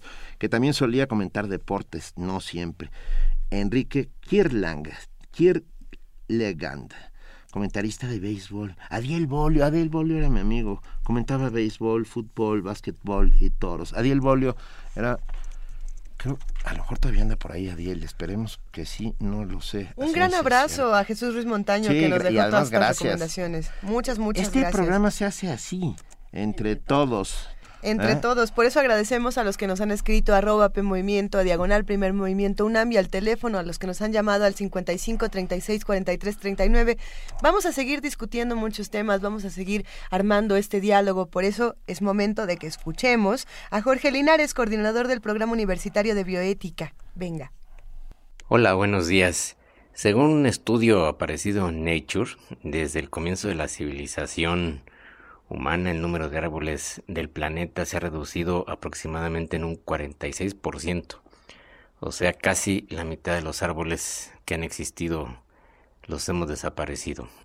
Otro informe del Fondo Mundial para la Conservación, el Fondo Mundial de la Naturaleza, estima que la población de animales marinos vertebrados se ha reducido en un 49% en los últimos años. O sea, se está extinguiendo la vida de los mares. ¿Y esto qué tiene que ver con, con la bioética? Pues resulta ya eh, evidente que la forma en que producimos industrialmente alimentos y los consumimos en nuestra civilización tecnológica global no es una forma sustentable. Si queremos avanzar hacia un desarrollo realmente sustentable, vamos a tener que modificar, creo que es una conclusión inevitable, vamos a tener que modificar nuestra forma de producir y consumir alimentos. Ya no podría basarse esto en la producción industrializada de carne, ni en la pesca excesiva con las técnicas actuales que se usan, estas redes inmensas que atrapan millones de peces, entre los cuales se van también tiburones, delfines, etcétera, para solo alimentarnos de una proporción de esos peces que se pescan, a todos los que nos gustan todavía los animales marinos para comer. Y en el caso de la ganadería industrial intensiva, pues no solamente es una forma no sustentable de utilizar la energía, el agua, los granos, para producir un- una poca cantidad de, de biomasa que van a consumir solo una minoría de seres humanos, sino que además implica un gasto energético enorme. La emisión de, gas metano por la ganadería intensiva pues, se estima en más del 30%, hasta algunos estiman hasta el 50% de la producción de gases de efecto invernadero que están calentando el clima de la Tierra. Así es que eh, los estudios eh, demuestran que esta conclusión parece inevitable. ¿Y qué vamos a hacer? Vamos a tener que modificar tarde o temprano, ojalá sea más temprano que tarde, la manera en que hoy nos alimentamos y distribuimos además mundialmente ese alimento. Porque como muchas veces hemos mencionado en nuestra columna, en primer movimiento, esta distribución es profundamente desigual e injusta. Así es que si queremos realmente sobrevivir en equilibrio con el resto de la naturaleza, vamos a tener que idear otras formas de alimentarnos y probablemente tener que dejar de consumir productos cárnicos, incluso la leche que seguimos tomando tomándonos de otros animales mamíferos como nosotros. Ahí les dejo este tema en la cabina, en la mesa, para que se discuta. Y eh, creo que será uno de los temas eh, de reflexión y de debate muy profundos en los próximos, en los próximos años. Esa es una de las conclusiones que se obtienen de los datos duros que nos dan los científicos en el mundo. Bueno, hasta la próxima. Un saludo para todos, Benito, Luisa, Juana Inés y todos allá en el estudio. Gracias. Hasta luego. Primer movimiento. Donde la raza habla. Nos deja un tema interesante en la mesa, Jorge Linares. Es muy cierto que para llegar al desarrollo sustentable tenemos que modificar la manera en la que estamos produciendo los, alimentos, esta producción industrial, esta pesca intensiva, la ganadería que, que, que está llegando a unos excesos tremendos. Sin embargo, la pregunta siempre es cómo le vamos a hacer para modificar el desarrollo, cómo le vamos a hacer para modificar esta producción alimenticia. Hay quienes dicen, como dice Jorge Linares, dejemos de comer carne, dejemos de comer productos productos que vengan, que vengan de animales. Si eso no es posible, si esa no es la alternativa, porque habrá muchos que dicen yo sí quiero seguir consumiendo carne y también están en su derecho, creo que las dos posturas son completamente válidas. Ahí el asunto sería, bueno, qué tipo de, cosas consumimos, cómo las producimos, cómo vamos además a despertar otro tipo de economías que hagan que los grandes corporativos den un pasito para atrás. ¿no? Nosotros aquí en Primer Movimiento creo que damos mucho seguimiento a, esto que es el buen vivir, de lo que hablábamos ayer, a las economías. Eh, alternas a las cooperativas, tratamos de, de mover ese lado porque ese es el primer paso, ¿no? También es otro tema del que tú hablabas hace poco, Luisa, de la cantidad de comida que se desperdicia. O sea, Ah, se está, o sea, digamos, si ya la producimos y la desperdiciamos y al mismo tiempo hay, como veíamos con Martín Caparrós, eh, Sí. con este libro Hambre, este... eh, pues, documenta, este, este documento sobre el hambre en el mundo, esta crónica. Eh, y en tantos otros lados, o sea, ¿cómo es posible que si la comida se produce se desperdicie y al mismo tiempo haya hambrunas y haya tanta gente que muere pues por hambre? Entonces sí hay, es necesario un, un reacomodo urgente y una reflexión más allá de qué consumimos, bueno, lo que o qué producimos, pues lo que ya producimos que no se desperdicie. Por lo menos que no se desperdicie y que tenga una distribución equitativa. ¿No? Se, ha- se está haciendo en otros países, creo que ya lo hemos dicho un par de veces aquí en el programa, se ha hecho en Francia que en los supermercados ya no se puede tirar la comida a la basura, porque en México, también lo mencionamos aquí, la guayaba es el alimento que más se tira junto con la leche, ¿no? Entonces, Ah, bueno. tenemos Bueno. esta ganadería intensiva, pero tiramos toda la leche a la basura. ¿Qué es lo que tenemos que hacer? Y a partir de esta información que tenemos, ¿cómo vamos a actuar? Tenemos más llamadas, tenemos más comentarios en redes sociales. A ver, nos escribe y lo agradecemos mucho Eduardo Lizalde y nos dice felicidades por el programa. Nos queda una semana de la obra. El tema es la historia de la isla de Clipperton, ah, de la que nos despojó Francia, una coproducción con la UNAM. Si nos ayudan a difundir sería fantástico con la dirección de Alejandro Ainsley y la producción de Eduardo Lizalde Farías. Con enorme gusto vamos a buscar exactamente en dónde está, o mándanoslo, eh, Eduardo, ya lo tenemos, ya está subido en nuestras redes sociales. Mañana con enorme gusto lo comentaremos. Y rápido, nuestro amigo eh, Ramírez Amaro, Javier. Javier Ramírez Amaro nos dice, recuerden este libro, y es cierto, Pisa y corre, béisbol por escrito. Ah, hecho ed- editado por Alfaguara, donde escriben entre otros Vicente Leñero, Ellos hacen la selección. Ellos- eh, Vicente pero también Leñero y es- Gerardo de la Torre. Sí, pero bueno, están entre otros, escriben entre otros Alberto Blanco, Daniel Sada, Sergio Ramírez, nicaragüense, donde también se juega béisbol. y se- ah, ¿Quién más está por ahí? Alberto Blanco, ya lo dije. José Agustín, Eliseo Alberto, Pisa y corre, béisbol por escrito, selección de Vicente Leñero y Gerardo de la Torre, editado por Alfaguara. No se pueden quejar. Misceláneos y es este programa. No, bueno, ¿eh? sin lugar a dudas. Y hoy más que nunca. Sí ha estado bueno. ¿Saben quién hacía unos cartones espectaculares de beisbolistas? Alberto Isaac. Búsquenlos por ahí. Alberto Isaac hacía unos cartones de beisbolistas que eran una verdadera joya. Pero ya está aquí, ya llegó. Es un placer. Hola, Vania. Hola, Vania. Hola Vania. Nuche. Hola de nuevo. Hoy en Radio UNAM no se pierdan por el 860 de AM Consultoría Fiscal Universitaria para conocer todo sobre temas fiscales más importantes y vigentes de nuestro país a las 12 horas. Por la noche, Tiempo de Análisis, un espacio radiofónico donde con tu voz construyes el debate a las 8 de la noche y a las 10 El Forastero, la radio revista en la que pueden conocer toda la producción cultural del Distrito Federal. Por el 96.1 de FM no se pierdan la tercera temporada de Tejiendo Género. Hoy el tema es ecofeminismo con María Pía Lara, quien nos llevará a reflexionar sobre la necesidad de unir el feminismo con la causa del cuidado de la naturaleza y a identificar la vulnerabilidad de las mujeres ante el deterioro ambiental eh, ocasionadas por los mandatos de género. No se lo pierdan a la una y media de la tarde y Conspiraciones con Otto Cázares a las dos y cuarto de la tarde, Ambiente Puma a las tres con la maestra Mireya Imas y por la noche Jazz Francés.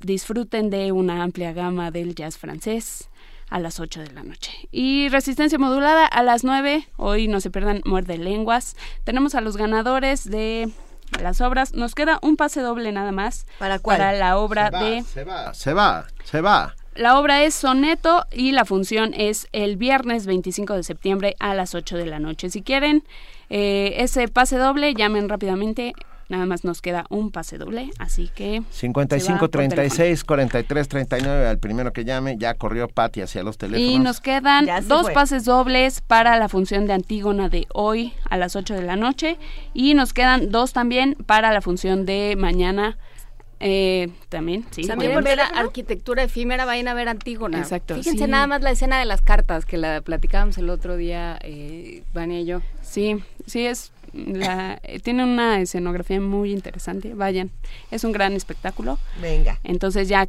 quedan dos por Twitter y dos por Facebook. Por favor, nombre completo y eh, correo electrónico.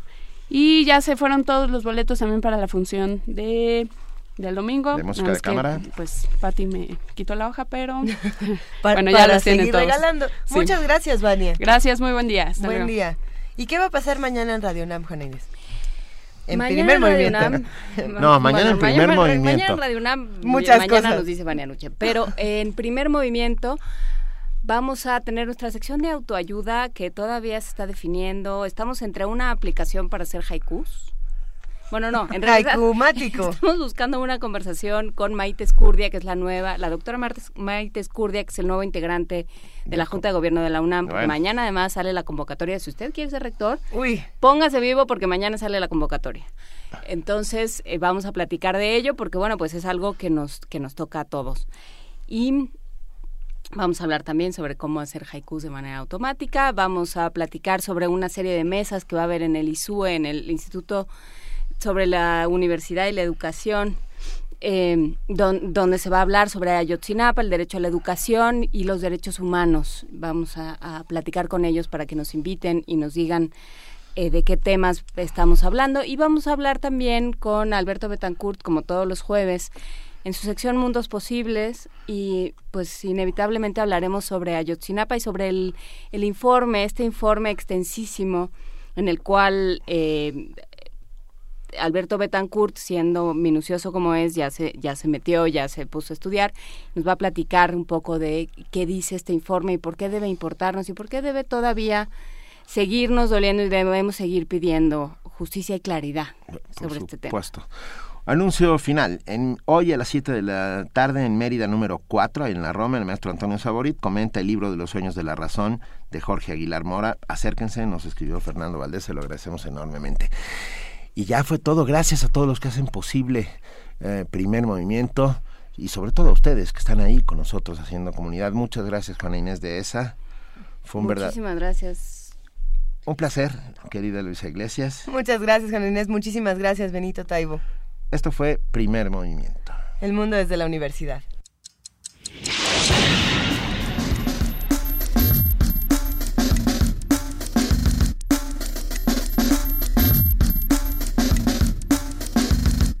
La Coordinación de Difusión Cultural de la UNAM y Radio UNAM presentaron Primer Movimiento. El mundo desde la universidad.